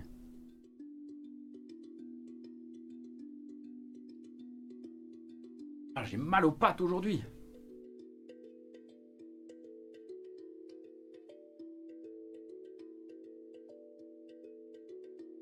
Alors il y a deux, deux, choses que j'aimerais vous encourager à lire dans les temps à venir. La première, attention à bien comprendre l'information qui est véhiculée par l'article et à ne pas tirer euh, de plans sur la comète, mais ça reste quand même un, un, article très intéressant si, comme moi, vous vous intéressez aux futures interactions potentielles qu'il pourrait y avoir entre l'essor de l'intelligence artificielle et du deep, euh, deep learning, deep fake, etc., et les métiers créatifs. En l'occurrence, ici, on va parler de la capacité, donc, de, pour certaines IA, de créer du langage, de créer de la voix synthétique qui soit cohérente, qui soit euh, convaincante euh, pour plein de domaines, euh, l'animation, la télévision, le jeu vidéo, etc., etc., etc. Et donc, on va sur news.com et on, va donc vers cet article pardon, de Kirk McKind euh, qui nous explique en gros, le titre c'est Video Games Actors are worried, worried about AI tech taking over their jobs. Donc en gros, les acteurs, les comédiens de doublage du jeu vidéo sont inquiets de voir les nouvelles technologies d'intelligence artificielle eh bien tout simplement leur voler leur travail. Et en l'occurrence, c'est un très long article dont je vous recommande la lecture et qui vient en fait eh bien, interroger directement un patron d'entreprise investi dans la, réalité, dans la réalité virtuelle, dans l'intelligence artificielle. En l'occurrence, c'est Altered AI que vous voyez là. Et le patron donc de l'entreprise parle un petit peu de sa vision des choses, d'une vision des choses qui est d'ailleurs effectivement plutôt tournée, euh, bah, il faut le dire quand même, vers euh, eh oh ça va, c'est qu'un nouvel outil, euh, ça va mettre personne au chômage, et puis à un moment il faut vivre avec son temps, et puis bah, moi c'est quand même ce que j'ai à vendre, etc. Un article dans lequel on va effectivement lire que certains jeux qu'on connaît ont déjà eu recours à cette technologie pour la version finalisée de leur jeu, comme The Ascent par exemple, qui avait besoin de voix robotique et qui s'est dit bon bah ça c'est un truc qu'on pourrait effectivement euh, peut-être passer par l'intermédiaire donc de génération de voix par ordinateur. En revanche, il faut bien comprendre quelque chose. Quand l'article dit que l'un des clients de Altered AI, c'est notamment le studio Ninja Theory, Ninja Theory qui travaille sur la série Hellblade, pour ne citer que cette série-là, parce qu'ils sont sur plusieurs projets en même temps, il faut bien comprendre de quoi on parle. L'article ne permet pas de savoir quelle utilité le studio tire euh, du produit euh, fabriqué par Altered AI. Et le jeu vidéo, c'est connu depuis longtemps, utilise déjà ces technologies pour du prototypage, pour créer des, placeholders, pour pouvoir euh, fabriquer les cinématiques alors qu'on n'a pas encore enregistré les voix, euh, pour pouvoir avoir une première idée de ce que diront les personnages, pour travailler sur les scripts sonores, etc. etc. Donc vous avez déjà une utilisation euh, de, cette, de ces outils qui permet d'avancer dans le développement et à un moment dans la création du jeu, on fait disparaître ce contenu et on le remplace par de la performance humaine. Or, effectivement, il est très rapide de lire en lisant cet article que Ninja Theory est le client de Altered AI, une entreprise qui, elle, n'est pas du tout là pour fournir de la voix générée par ordinateur euh, pour du placeholder. Son but à elle, le but du patron de cette boîte, c'est de faire comprendre à cette industrie que son produit est prêt pour la partie consommateur, est prêt pour que ça soit dans le jeu final, est prêt à évincer son, produit, est prêt à évincer euh, les acteurs. Donc évidemment, c'est son business. Donc lui, c'est ce qu'il a envie de dire. Ça ne veut pas dire que Ninja Theory va en faire cette utilisation. Si Ninja Theory en faisait cette utilisation, on pourrait effectivement commencer à grimacer fort fort, puisqu'on parle quand même d'une entreprise euh, qui est possédée, je le rappelle, par Microsoft, donc au niveau de la profondeur des poches, il n'y a pas trop de soucis à se faire. Et en l'occurrence, vu tout l'effort déployé par Ninja Theory depuis, on va dire quoi, 10 ans maintenant, pour parler de la, performance humaine, de la capture de la performance humaine, en termes de performance capture, mais du reste, et puis les moyens qu'ils ont, donc les moyens de se payer bah, juste la crème de la crème, en l'occurrence euh, en, matière de, en matière de performance humaine, ça serait effectivement très mal vu. Mais ne tirons pas trop vite des conclusions, ça peut tout simplement vouloir dire que oui, Ninja Theory est client de Altered AI et qu'ils utilisent ça en cours de développement pour du placeholder. À côté de ça, je vous recommande vraiment l'article pour ce qu'il est, à savoir une plongée dans l'argumentaire d'un gars qui lui est là pour faire pour évincer la performance humaine et qui pense que bah voilà il y a des choses qui sont devenues ringards et puis c'est tout quoi.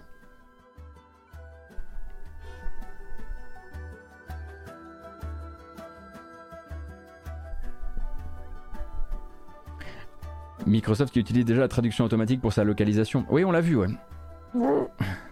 On a vu les trades automatiques de Microsoft, hein. sur le store comme dans les jeux, hein, parfois.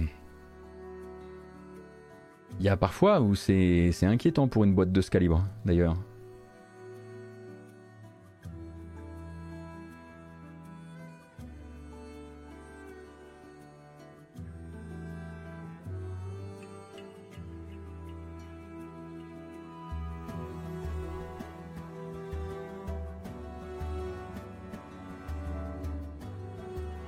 Bref, je vous mets l'URL de l'article sur le... Ah bah, Merci Madame qui l'a déjà mis sur le, chat. Mais franchement, une, lecture intéressante et qui permet de s'ouvrir eh à des problématiques qui sont nos problématiques de dans, un ou deux ans en vérité. Hein.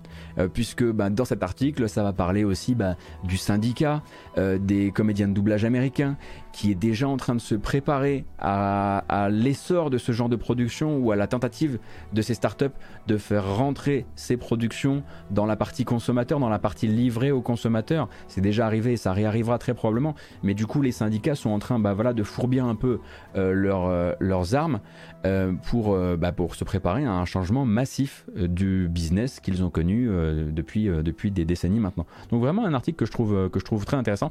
En revanche, la manière dont il a été repris notamment par le site Game Developer est pas tip top parce que clairement rien ne dit dans cet article euh, que euh, par exemple Ninja Theory euh, a décidé de a décidé de se passer de comédien. Mais ça chez Game Developer c'est tourné un petit peu de manière différente. On oublie l'existence du placeholder dans le développement.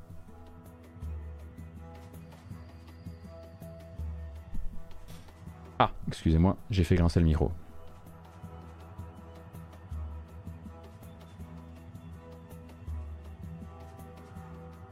Et puis il y a un deuxième truc que je voulais vous proposer de lire.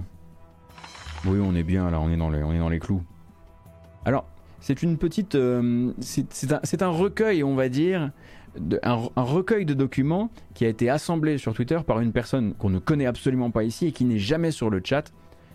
Ça va nous servir, et j'ai l'impression que le fil va être bien maintenu à travers le temps. Voilà, depuis la discussion de Gran Turismo 5, de Gran Turismo 6 surtout, depuis le leak, et depuis le moment où on s'est rendu compte que clairement le public jeu vidéo ne comprenait pas comment on faisait un jeu, et s'imaginait que d'abord on l'habillait et qu'ensuite on le faisait bouger, et enfin d'abord on l'habillait, ensuite on mettait le décor et ensuite on le faisait bouger et on trouvait les features, il a fallu effectivement que l'industrie du jeu vidéo se dise il, est, clairement temps qu'on change les choses. Est-ce qu'ils vont le faire sur le long terme? Non, mais ça a motivé une espèce de lame de fond durant toute la semaine où des créateurs de gros jeux que l'on connaît bien, qui sont des succès reconnus, montrent les premiers prototypes de leur jeu, parfois plusieurs prototypes de leur jeu, et montrent à quel point ce sont les fonctionnalités avant le visuel et absolument pas l'inverse, et à quel point un jeu, comme le dit, l'ont dit énormément de professionnels de l'industrie durant cette semaine, un jeu à la gueule, à la pire gueule possible, jusqu'à ce qu'il ne l'ait plus. Et généralement, ça arrive sur la fin du développement. Donc toutes ces sources Twitter, eh bien c'est Taleb, euh, Taleboul, hein, qui est trouve très souvent sur le chat et qui est là aujourd'hui, euh, qui les a mises au même endroit. Donc si vous voulez un petit peu euh, découvrir les choses telles que vous les avez probablement jamais vues, je vous présente Sea of Thieves, par exemple. Alors je vais pas tous vous les lister, hein, mais voilà, Sea of Thieves à ce moment-là, il est déjà capable de tester ses fonctionnalités. Par exemple, montrer une carte, à plusieurs personnes et tout simplement les faire communiquer. Et ensuite, on leur fera une gueule et ensuite on leur fera des animations. C'est aussi dans ce, dans ce fil hein, euh, que vous pourrez avoir. Bah voilà, là par exemple, vous avez un petit peu de Phil Spencer à la façon vieille école en train de jouer sur un bateau de Sea of Thieves dont l'eau est l'eau clairement de Ocarina of Time. Donc d'un point de vue fonctionnalité, on a les bases. Le look, on verra plus tard. Vous avez quoi d'autre? Dans ce petit fil. Ah, moi, il y en a un que j'aime beaucoup. Alors, il y en a un que j'aime particulièrement vraiment, c'est celui-ci. Oh là là là là là là. Ça, ça c'est Horizon Zero Dawn. Horizon Zero Dawn a été prototypé avec des assets venus du, des FPS euh, précédents de Guerilla. Donc, en l'occurrence, Horizon Zero Dawn a été prototypé avec une arme à feu.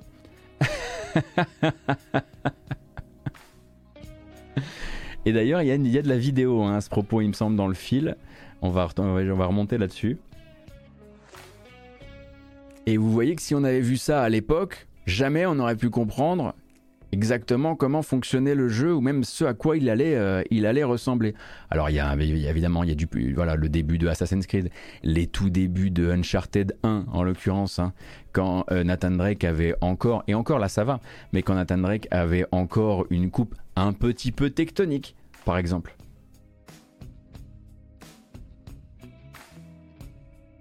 Sacré Nathan Drake.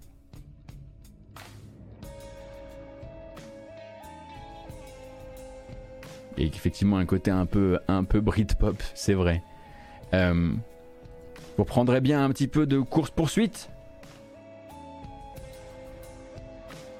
Tiens, je sais pas ce qu'il y a d'un point de vue musical sur cette séquence.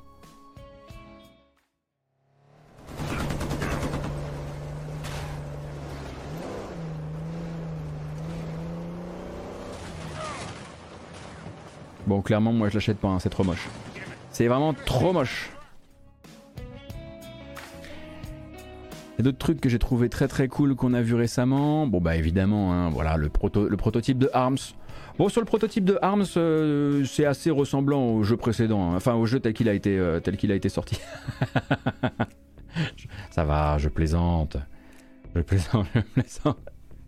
Mais vous avez en l'occurrence plein de trucs vraiment très cool qui sont sortis et Taleb s'est occupé du coup de tout mettre au même endroit.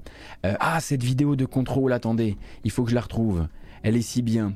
À l'époque où Jesse Faden avait un, tout autre look d'ailleurs.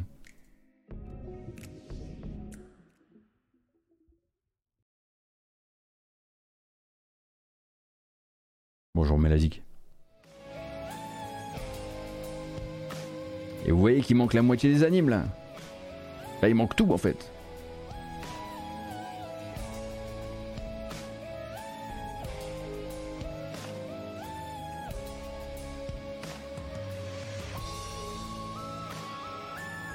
Mais vraiment, je trouve que c'est super cool. Il y a une sorte de libération de la parole, si on peut dire, autour même euh, de euh, ce que le jeu vidéo ne veut pas vous montrer parce que l'éditeur a besoin de vous faire rêver et ne vous montrera que de l'incroyable, que du rêve, absolument rien de préparatoire, de peur justement que vous compreniez que c'est pas prêt, que vous compreniez que c'est peut-être pas prêt pour cette année, parce que les dates ont une importance capitale. Je veux dire, ça, c'est Horizon Zero Dawn c'est important que les gens voient qu'il y a des gens qui pendant des mois vont jouer à cette version de Horizon Zero Dawn pour voir juste si c'est viable manette en main. Et je suis vraiment très content que cette industrie du coup soit en train de se chauffer là-dessus. Alors évidemment sur des jeux qui sont déjà sortis, parce que tant que le jeu a voilà est lié euh, au calendrier d'un éditeur et donc aux finances d'un éditeur et donc à l'action d'un éditeur, il ne peut pas se permettre de montrer ce genre de choses, pas à un public qui est en train de découvrir que ça fonctionne comme ça. Mais pour les jeux qui sont déjà sortis, il faudrait qu'il y en ait plus, il faudrait que ce soit plus médiatisé, il faudrait que ça sorte simplement des conférences de la Game Developer Conference, parce que c'est des choses qu'on voit par exemple ça aux conférences de la GDC.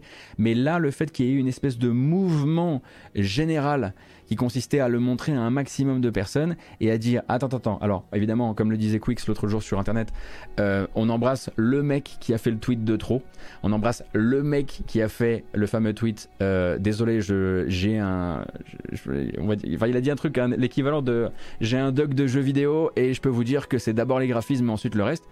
Bon bah lui il a fermé son compte parce que évidemment il a passé une semaine extrêmement longue sur internet malheureusement mais il est quelque part sa remarque très crétine est à l'origine d'un truc très beau et qui j'espère va durer plus d'une semaine. J'espère que ce sera pas juste la, comment dire la, la mode du moment et j'espère qu'il en sortira le plus possible. Je vois beaucoup de développeurs en ce moment dire ouais, écoutez, je vais voir avec mon éditeur s'il y a moyen que je vous montre un petit peu les dessous des choses. Vous avez notamment du Plague Tale qui a été montré récemment. Euh, ah bah voilà, du petit Uncharted par exemple, du petit euh, The Last of Us. Moi, ben voilà, par exemple, c'est le genre de choses qui, si, si ça avait fuité, euh, aurait été un peu embêtant. Pour le coup, dans le cas de GTA, c'est un peu plus compliqué parce que ce qui a fuité, c'est des assets de GTA 5 utilisés pour développer les features de GTA 6.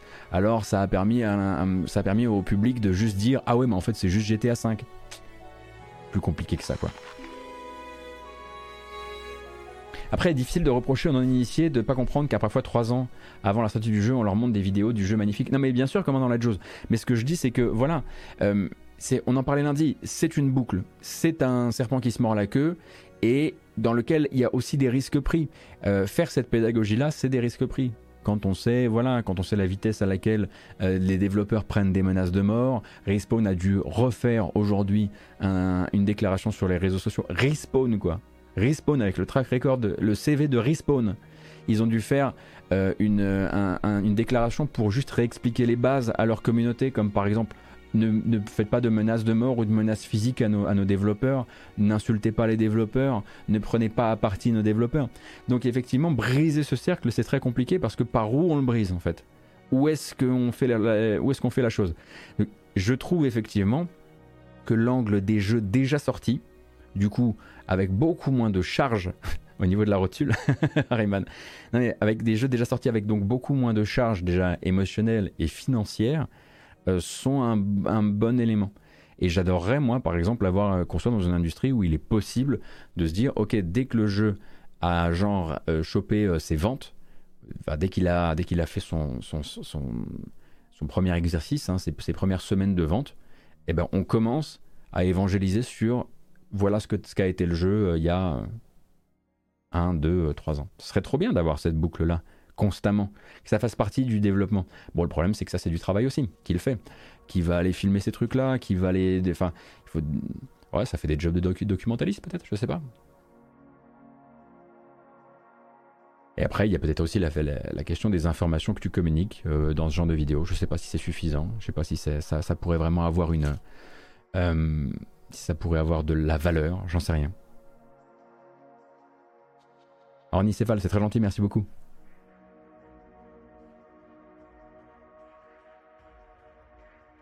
Il y a bien un mec qui va créer une IA pour démake les jeux. Ce serait incroyable, imaginez.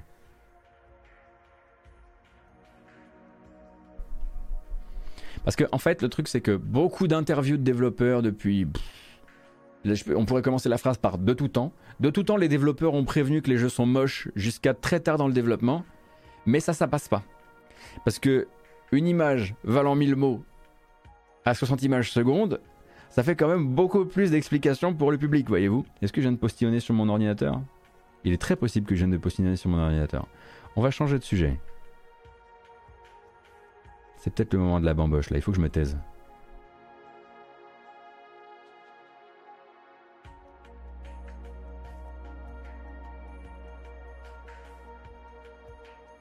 C'est un sujet qui fait baver. Joli, très joli. Alors, N'hésitez pas du coup hein, à, suivre ce, fil Twitter, je pense qu'il va s'enrichir avec le temps. Je peux mettre une pression de ouf à Taleb qui se retrouve maintenant obligé de, obligé de maintenir son. maintenir le truc quoi qu'il arrive. Désolé, évidemment. Alors qu'est-ce qu'on s'écoute là avant de regarder quelques bandes annonces? Hmm. Ah Ça c'est bien ça.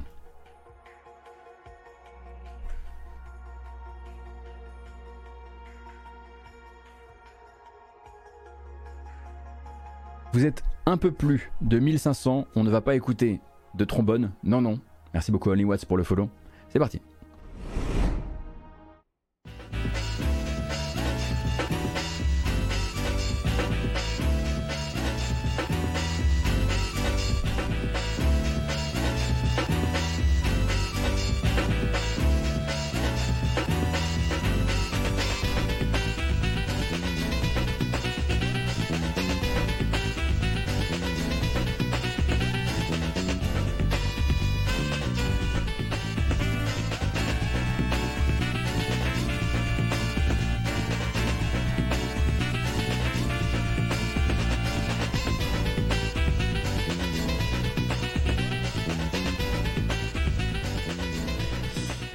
Écoutez, sur ce fond musical, je vous propose cette information qui nous vient de la police de Londres. A priori, le hacker ayant ciblé Rockstar Games et GTA 6 aurait été arrêté. 17 ans. Peut-être qu'il a fêté son anniversaire entre le hack et maintenant. On ne sait pas. Mais euh, du coup, euh, l'info vient a priori euh, de sortir et ce serait bel et bien la même personne, britannique donc, qui serait à la fois concernée pour Rockstar et pour Uber. C'est donc confirmé par euh, la City Police. Donc euh, la privation d'ordinateur euh, va être à mon avis assez effective.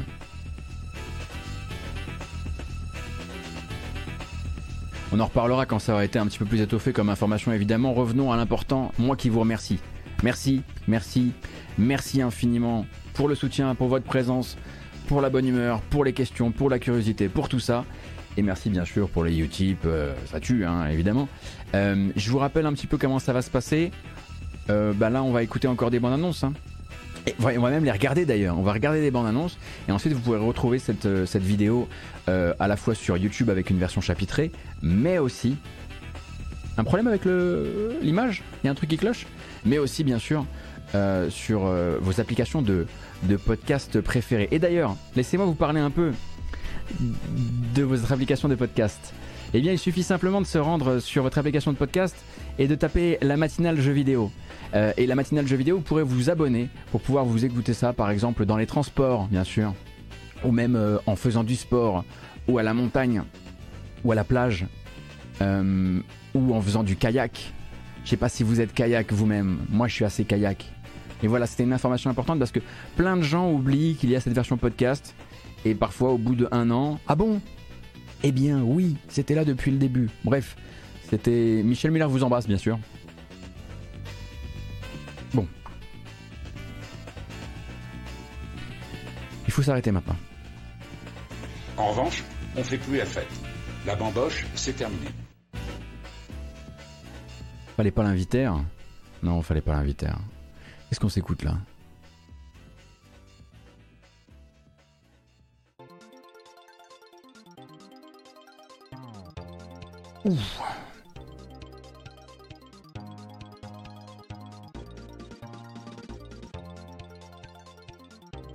Alors, des petites bandes annonces. Écoutez, oui, pourquoi pas. Alors, celui-ci est sorti. C'est une sortie un peu surprise. Elle est sortie il y a un ou deux jours, je crois. Je tiens à vous préparer tout de suite à ce qui va se passer. Euh, au niveau des signaux visuels et sonores, c'est assez. Vous allez être un peu. Ça risque de vous. C'est clair? En tout cas, faites attention au flash lumineux pour la prochaine minute 30, puisqu'on va regarder la bande-annonce de Hyper Demon.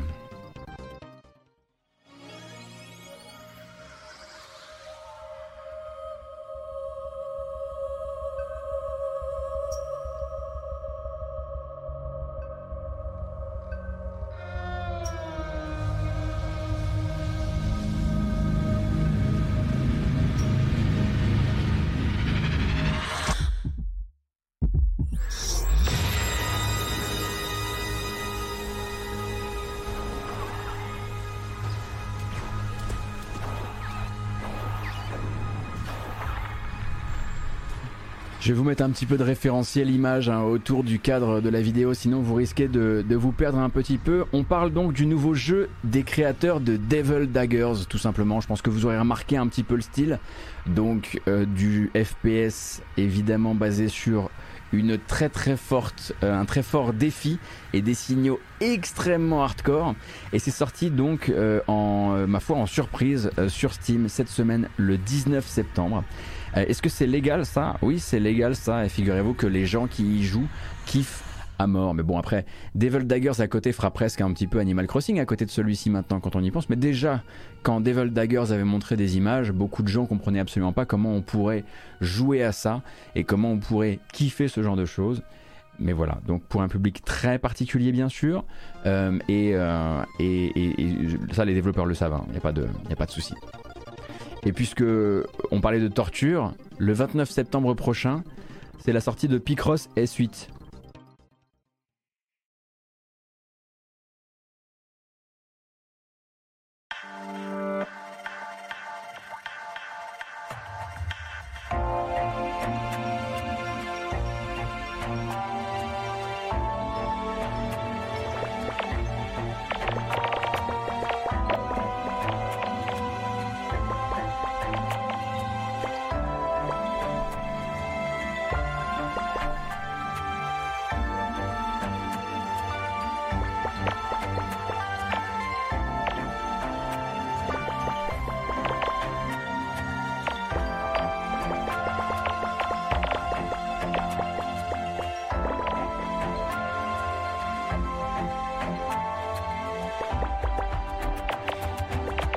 Pour rire hein, ce que vous voyez là. Hein. Il y a effectivement une fonction multijoueur à 4 cerveaux dans ce Picross S8 qui arrive le 29 septembre. comme ça, vous pourrez faire des réunions de nonogrammos.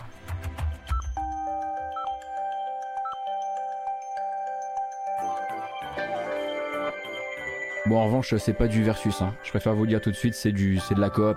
Non, faut pas, faut pas trop se chauffer non plus.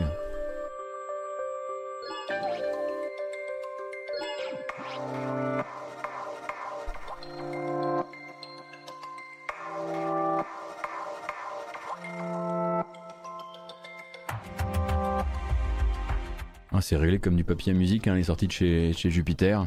Là-dessus, pas de souci, mais ma foi, quand, quand je vais commencer à voir sortir des streams multijoueurs Picross S8, je saurai qu'on a atteint la singularité. Euh, un jeu qui a 10 ans, qui ressort là, qui célèbre ses 10 ans en ressortant sur Switch. Ça fait partie des jeux des débuts de Tribute Games, sinon le premier jeu de Tribute Games, peut-être pas. Il s'agit de Wizorb, un casse-brique avec des éléments de RPG dedans, qui arrivera sur Switch le 6 octobre.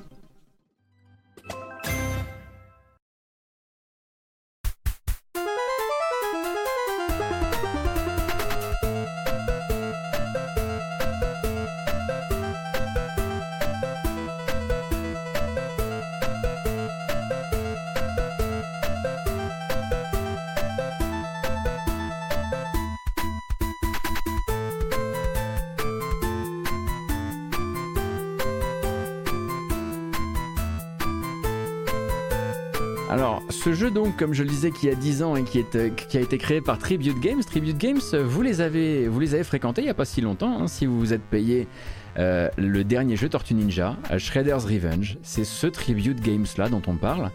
Et donc, comme je le disais, mélange RPG casse-brique qui se paie une sortie Switch parce que pourquoi pas, tout simplement.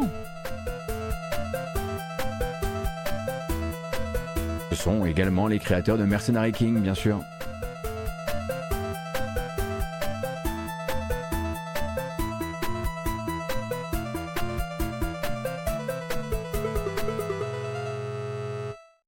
Le logo. Là, pour le coup, le logo, il est vraiment, vraiment très old school.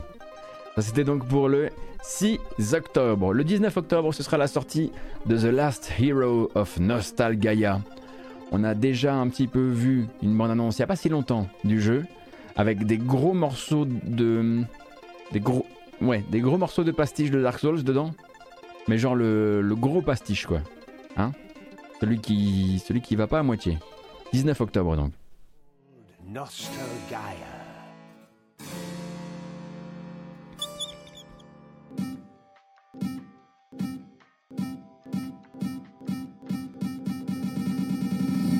By the Almighty!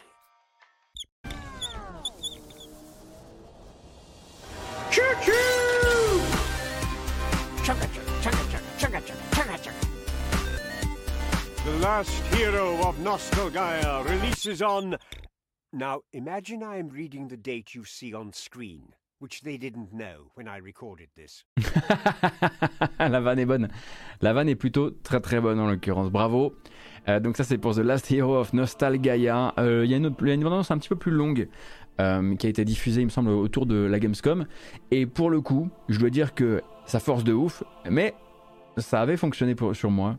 Euh, après, je suis pas non plus. Euh, enfin, je suis pas, je tiens pas le lore de Dark Souls en telle estime que je refuse vraiment de le voir retourner en dérision. Donc, ça m'allait, euh, ça m'allait plutôt pas mal. Fraise, merci beaucoup pour les 19 mois. On continue avec un jeu de chez THQ Nordic. C'est développé par Kite Games, développeur de Sudden Strike 4. C'est donc du jeu de stratégie en temps réel. Ça s'appelle The Valiant et ça se date au 19 octobre. Alors attention, c'est pas bien beau.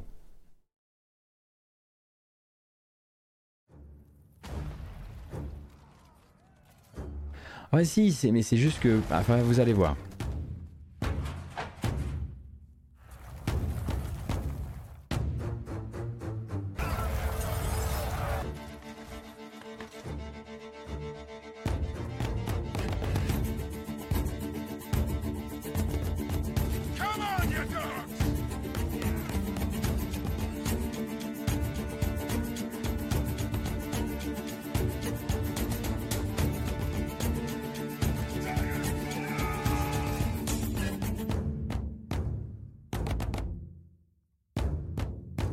La musique, en, revanche, elle tue.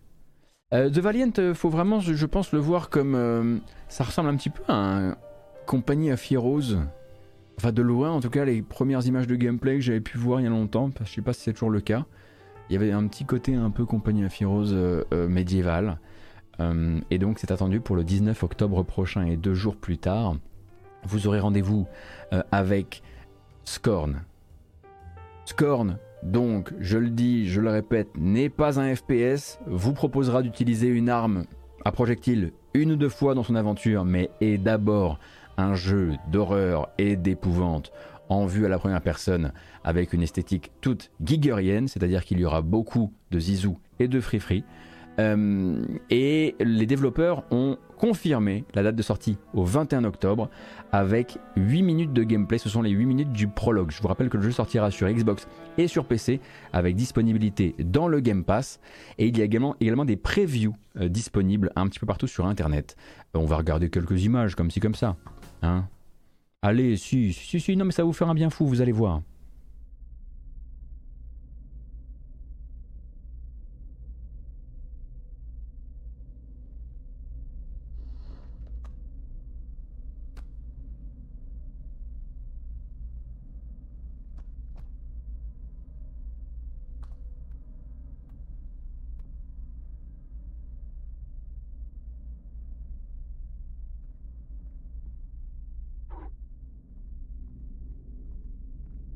Vous allez voir que le gameplay est quand même très tourné vers une sorte de FP, enfin on va dire de, de jeu narratif en vue à la première personne avec des éléments de puzzle et surtout un gros gros gros travail sur l'ambiance qui fait que je ne devrais même pas parler là en l'occurrence. Donc c'est plutôt une vidéo que je vous recommande de regarder de votre côté.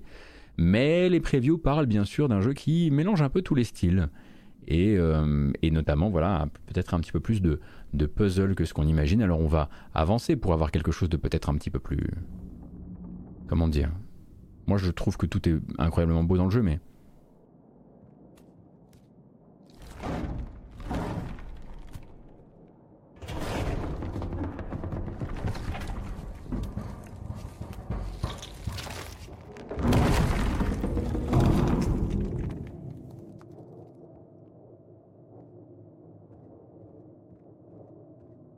Au niveau des rendus, ça me fait beaucoup penser à des rendus qu'aurait pu produire euh, la Bluebird Team d'ailleurs les éclairages, la manière de texturer.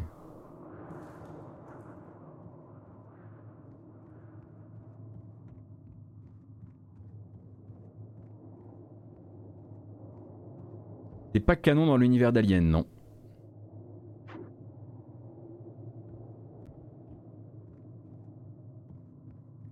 Allez, je voulais juste cette partie-là.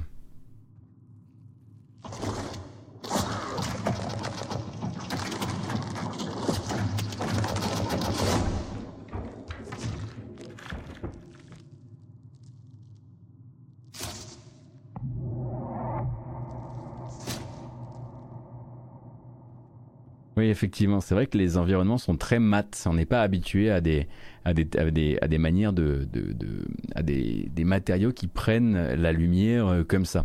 Mais ça correspond complètement à la promesse. Hein, euh, qu'ils avaient, euh, qu'ils avaient formulée dès les premiers screenshots en l'occurrence. Donc effectivement, tout cet univers extrêmement organique.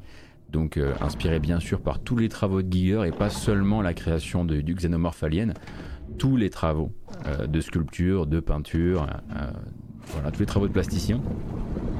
Euh, et je crois que je crois j'ai envie d'y jouer.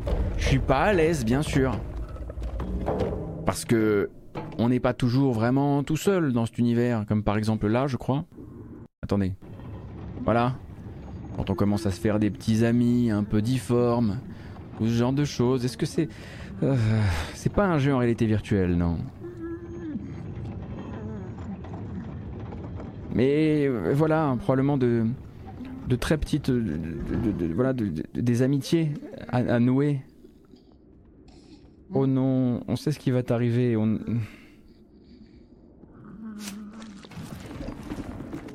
Ah. Ça va pas fort, hein. Au revoir.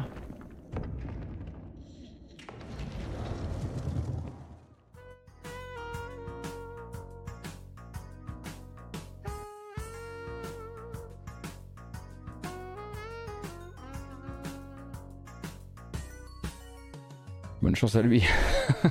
le sound design est assez ouf, ouais, le sound design est assez ouf, je suis d'accord. Euh, donc ça c'est pour Scorn du coup. Qui euh, confirme encore une fois, si on avait encore un doute, que ce sera bel et bien pour le mois d'octobre cette fois-ci. Plus de report pour le jeu. En parlant de report justement, 22 décembre, ce sera la nouvelle sortie de Valkyrie Profile Lenet, puisqu'il y avait donc une adaptation pour les nouvelles plateformes de Valkyrie Profile Lenet qui devait sortir en même temps, si je ne dis pas de bêtises, que Valkyrie Elysium, qui lui sort le 29 septembre, soit dans 6 jours. Et du coup, en fait, ben, ça rajoute une sortie en plus dans le calendrier de Square Enix parce que le bonus ne pourra pas être livré en même temps que le jeu. Ne me demandez pas. Me demande, voilà. Pourquoi ils n'en ont pas profité du coup pour dire bah peut-être qu'on va peut-être pas le jeter au feu le jeu, peut-être bah du coup on n'a qu'à déplacer ça. Ah non, bah, parce que leur calendrier de décembre il est tout aussi plein en fait, je suis bête. 22 décembre, donc Valkyrie Profile Net, le jeu à garder, enfin à voir avec vous pour les fêtes de fin d'année, tout simplement. Euh, et j'ai encore deux euh, bandes annonces à vous montrer. L'une pour Solium Infernum. Alors c'est un petit peu particulier Solium Infernum, puisque si vous, si vous jouiez sur PC à la fin des années 2000, vous connaissez déjà le jeu, euh, qui, voilà, qui est un, titre un peu particulier avec une esthétique pour le coup qui méritait d'être remaké. Et il se trouve que le studio britannique, si je dis pas de bêtises, League of Geeks, donc League of Geeks qui avait fait Armello, souvenez-vous, un hein, jeu de, strat euh, avec des hexagones, Armello, strat, gestion, strat tactique, tout ce que vous voulez. Euh, eh bien, le prochain jeu des créateurs de Armello, c'est un remake de Solium Infernum, qui va pas mal changer d'ambiance par rapport à Armello, puisque c'était avec des, avec des genres de furies, Armello, si vous voulez. Là, c'est euh, que de la CG, hein, mais c'est pas des furies. Je crois pas.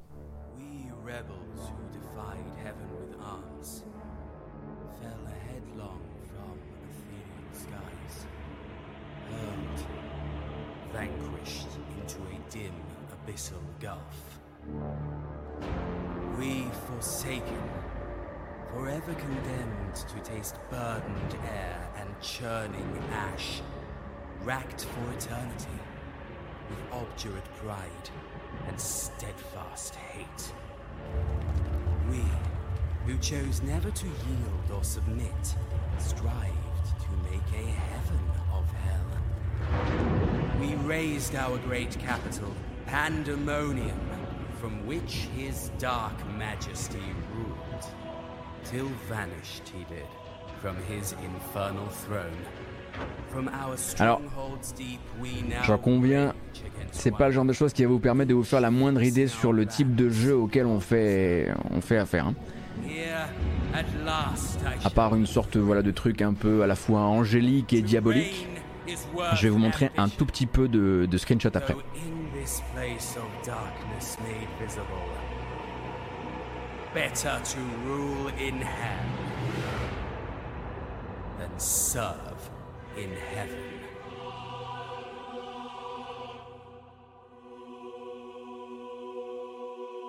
Le jeu de stratégie de l'enfer, disent-ils.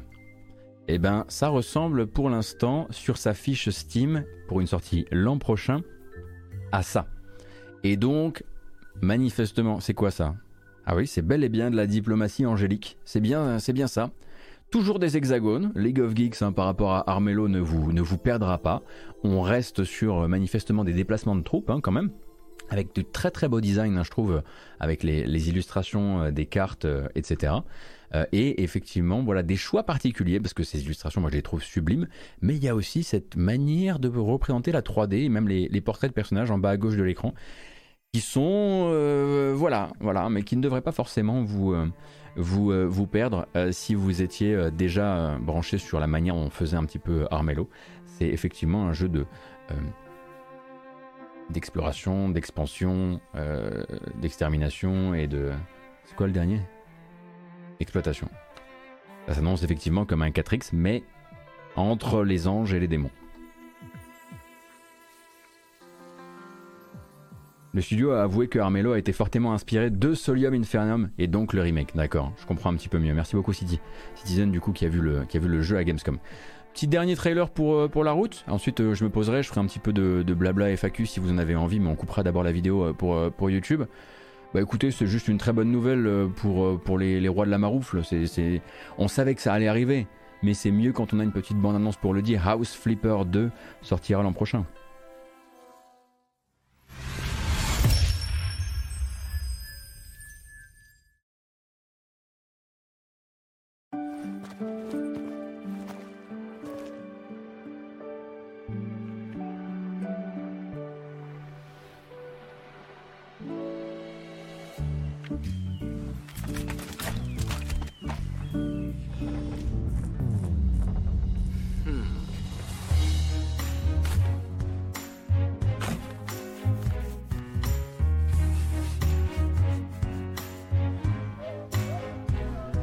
Fait un bien fou ça.